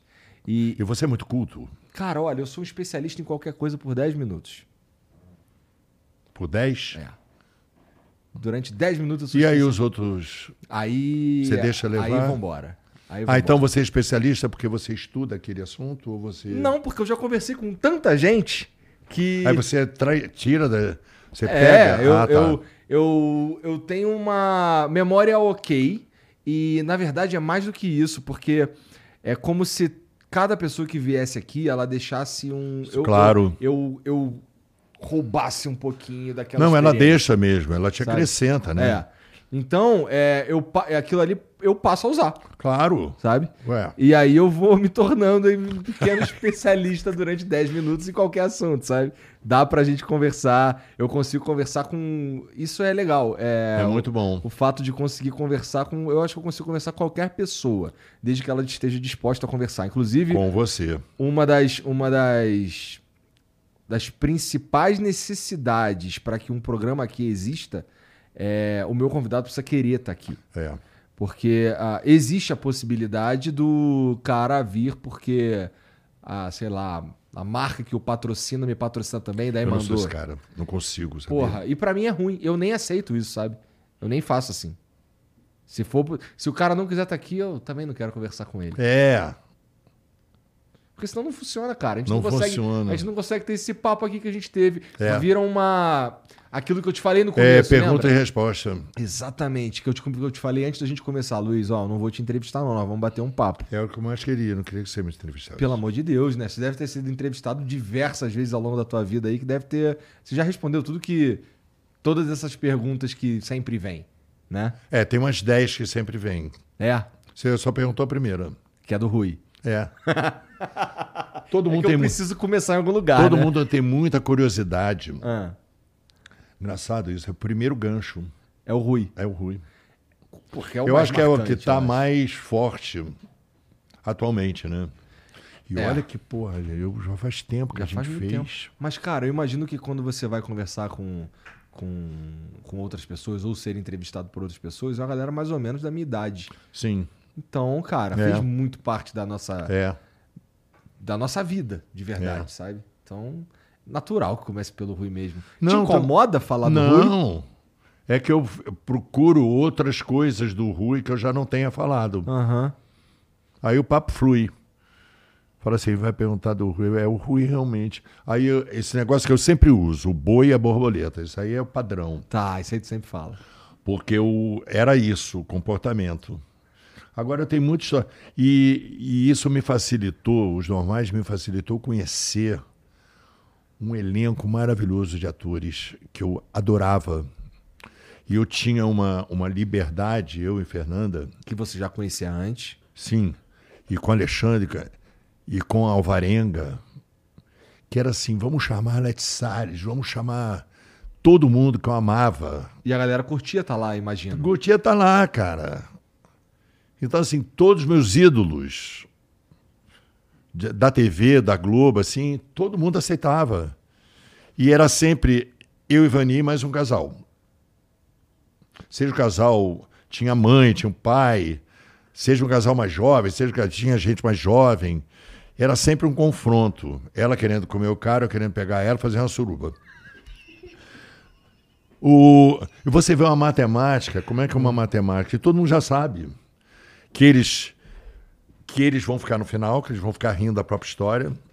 Porque tem uma mensagem muito legal do, do, do Rui Vani, que eu acho que pega os casais. É que o casal, ele além de tudo, eles são parceiros, independente de qualquer coisa. Eles são colegas, eles não precisam necessariamente ser casal o tempo todo. Eles podem ser uma dupla. E isso que era a mensagem. Lembra aquela, aquela cena do carro no final? Ah, Era sempre um carro. ah, sim. Tinha um carrinho ali. Era eu e Nanda. Aquilo era improviso total. Era? Era. O Alexandre dava ali porque tinha que ver os créditos. Já sabe, ninguém vai ver isso. E era improviso, a gente ficava, ficava falando merda. Mas aquilo era muito importante. E eu não gosto de. Eu não gosto de finalizar, sabe? Eu não gosto de pontuar. Eu, como ator, eu não gosto de pontuar. Ponto. Eu não sou. Eu não sei contar piada. Então, assim, minha pontuação é muito. Eu não quero que aquilo termine. Então, assim, eu falei, não vou terminar esse programa, não. Aí botava eles no carro falando, rindo deles mesmo, aí aqueles créditos. Pô, maneiro. E essa é a resposta que você dá geralmente quando pergunta dos normais. Assim, qual? Exatamente essa que você acabou de me Não, dar. essa não. É é só do essa aí eu lembrei agora. Só a do, só a do boi e da. É. Não, mas essa é só o início da conversa, né? Tá pra bom. gente ter um mundo animal, né? E. Não, porque assim. atrás da história do sítio e tudo mais. É. E era muito assunto. A gente tinha que falar do que tinha acontecido naquele dia, naquele No episódio. episódio. né? E já estava ali, o Nanda. E o Avarenga. Avarenga é um diretor extraordinário, né? Eu acho que. Zé Alvarenga, Aham. que dirigiu os normais. E ele deixa. Era, e era uma galera, uma liberdade cênica, assim. A gente ficava naquele estúdio quatro horas direto. E assim, parava, via, errava. Falei, errou quatro vezes, não dá mais. Se você errou quatro vezes, é porque aquilo não está bom para você. Aí você vai aprender. Porque o humor, o humor não dá para repetir. Ele tem uma dose, né? É. Pum. É a mesma coisa. Meu pai contava piada, acho que eu botei. Meu pai não sabia contar piada. Ah. Esqueci a piada no final. No meio. Aí é foda. Não, ele fala assim, aí eu tava no carro, eu falei, pá, tá. Aí o. Eu falei, como é que é meu? Eu falei, pai. Porra de piada é essa, pai? Porra. E ele contava, porque meu pai era muito de, de bar com os amigos. Ele gostava. Só que os amigos contavam bem. E sabe? ele não. E ele não, é aí que eu esquecia. queria voltar em casa, mas ele não tinha, não era afumatado para aquilo. E eu falei, pai, isso Qual que era a pode- profissão do teu pai? Era bancário. Precisa ser sério, né? Não, não era sério, não. Não. Não.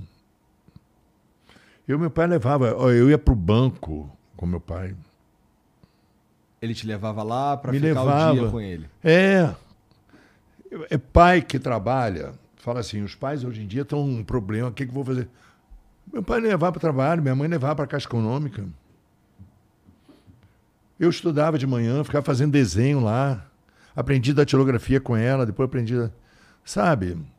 Acho que o mundo fica muito cerimonioso em relação às- à sua educação. Porque você vai educar você vai ter um comportamento, é claro, que você vai lapidando com a tua família que você teve, com as suas devidas proporções. Você teve, mas é aquilo que você herdou.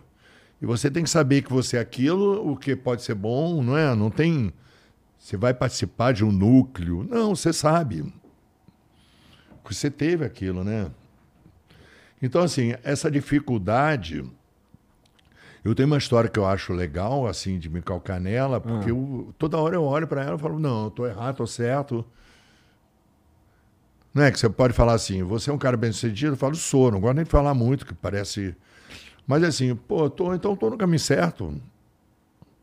Não é? Aí eu olho assim, meu pai. E eu, cara, eu ia pra Praça Tiradentes. Você não conhece o Rio de Janeiro, né? Conheço. Você Morei conhece Praça lá, Tiradentes? Que é lá no, lá no centro, né? É, no centro. Eu ia com meu pai ali, eu ficava amarradão de manhã. Ele ficava ali, na- meu pai não saía beber, eu fui tomar uma cervejinha. Aquilo era tão importante. Eu falava, gente do céu, as pessoas criam, sabe? Ele não, ah, meu filho tem que beber. Não. Estava ali, estava com meu pai, momento único dele, sem a minha mãe. Também é importante, né? Criança ficar sem pai, sem ficar, não ficar Um pouco, tem um, um, um pouco de com cada, um. É. É. Eu adorava, cara, sábado de tarde. É. Eu nunca falei pra ele isso, porque senão ele não queria que eu ia. Mas ele me levava lá, ficava naquela praça Tiradentes ali. E ele me deixava muito sozinho, que a criança precisa, né? O Não é? que, que, que tinha de especial lá que tu gostava de ir pra lá? Ficar com ele. O, o, o lance era, porra, Não, ficar olhando teu pai assim. entendi. E eu era muito. Eu, eu, tinha, eu fui criado num prédio que tinha muita criança da minha idade. Então era o dia inteiro, horário, assim, de manhã, de tarde, às seis ia para casa. E meu pai sempre chegava de noite. Então sábado era o dia dele. Eu falei, boa, vou lá, amarradão. Entendi. Era o teu dia, era o teu momento com o teu pai. Não sei se era o meu momento, ele me deixava em paz. Porque a criança quer ficar em paz, entendeu? É. Ela precisa do momento dela. Ela quer estar junto, mas ela quer ficar ali, pensativa. Meu filho, por que você está quieto? Não, não tem problema. Você está quieto demais, você. E tinha muita alegria na minha vida, cara. A gente, a gente fazia piquenique. Eu conto aqui no livro que os carnavais que a gente teve no prédio. Que nós fomos o primeiro morador de um prédio de 18 andares, quatro blocos. Era 101. Acho que terminava 1700, não sei, 17 andares, quatro blocos. Me perdia lá.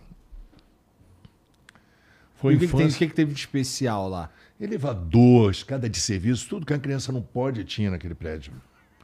E tinha também, que eu falo no livro, que é uma coisa que vem na memória, é, tinha um centro social, que é- que era o lugar reservado para todos os moradores, e que eles chamavam pessoas que eram famosas na televisão, não assim. O prédio se juntava, tinha uma grana, eles iam fazer, tinha humoristas, tinha vedetes, era um centro comunitário. maneiro. maneiro. Então, assim, tive uma infância, cara, incrível. Você é um cara de sorte mesmo. Não, não é. Você me lembrou várias coisas. Você lembrou várias. É porque eu tenho que lembrar agora que a gente está nesse momento, né? E eu gosto de falar porque para mim é bom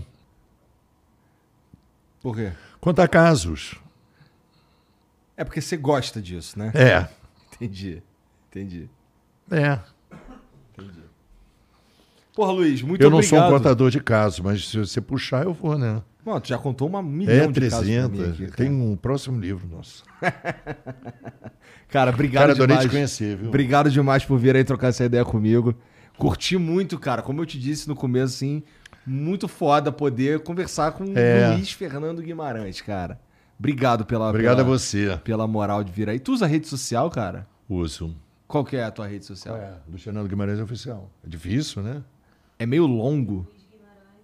Luiz Guimarães Oficial. Errou, tá vendo? É.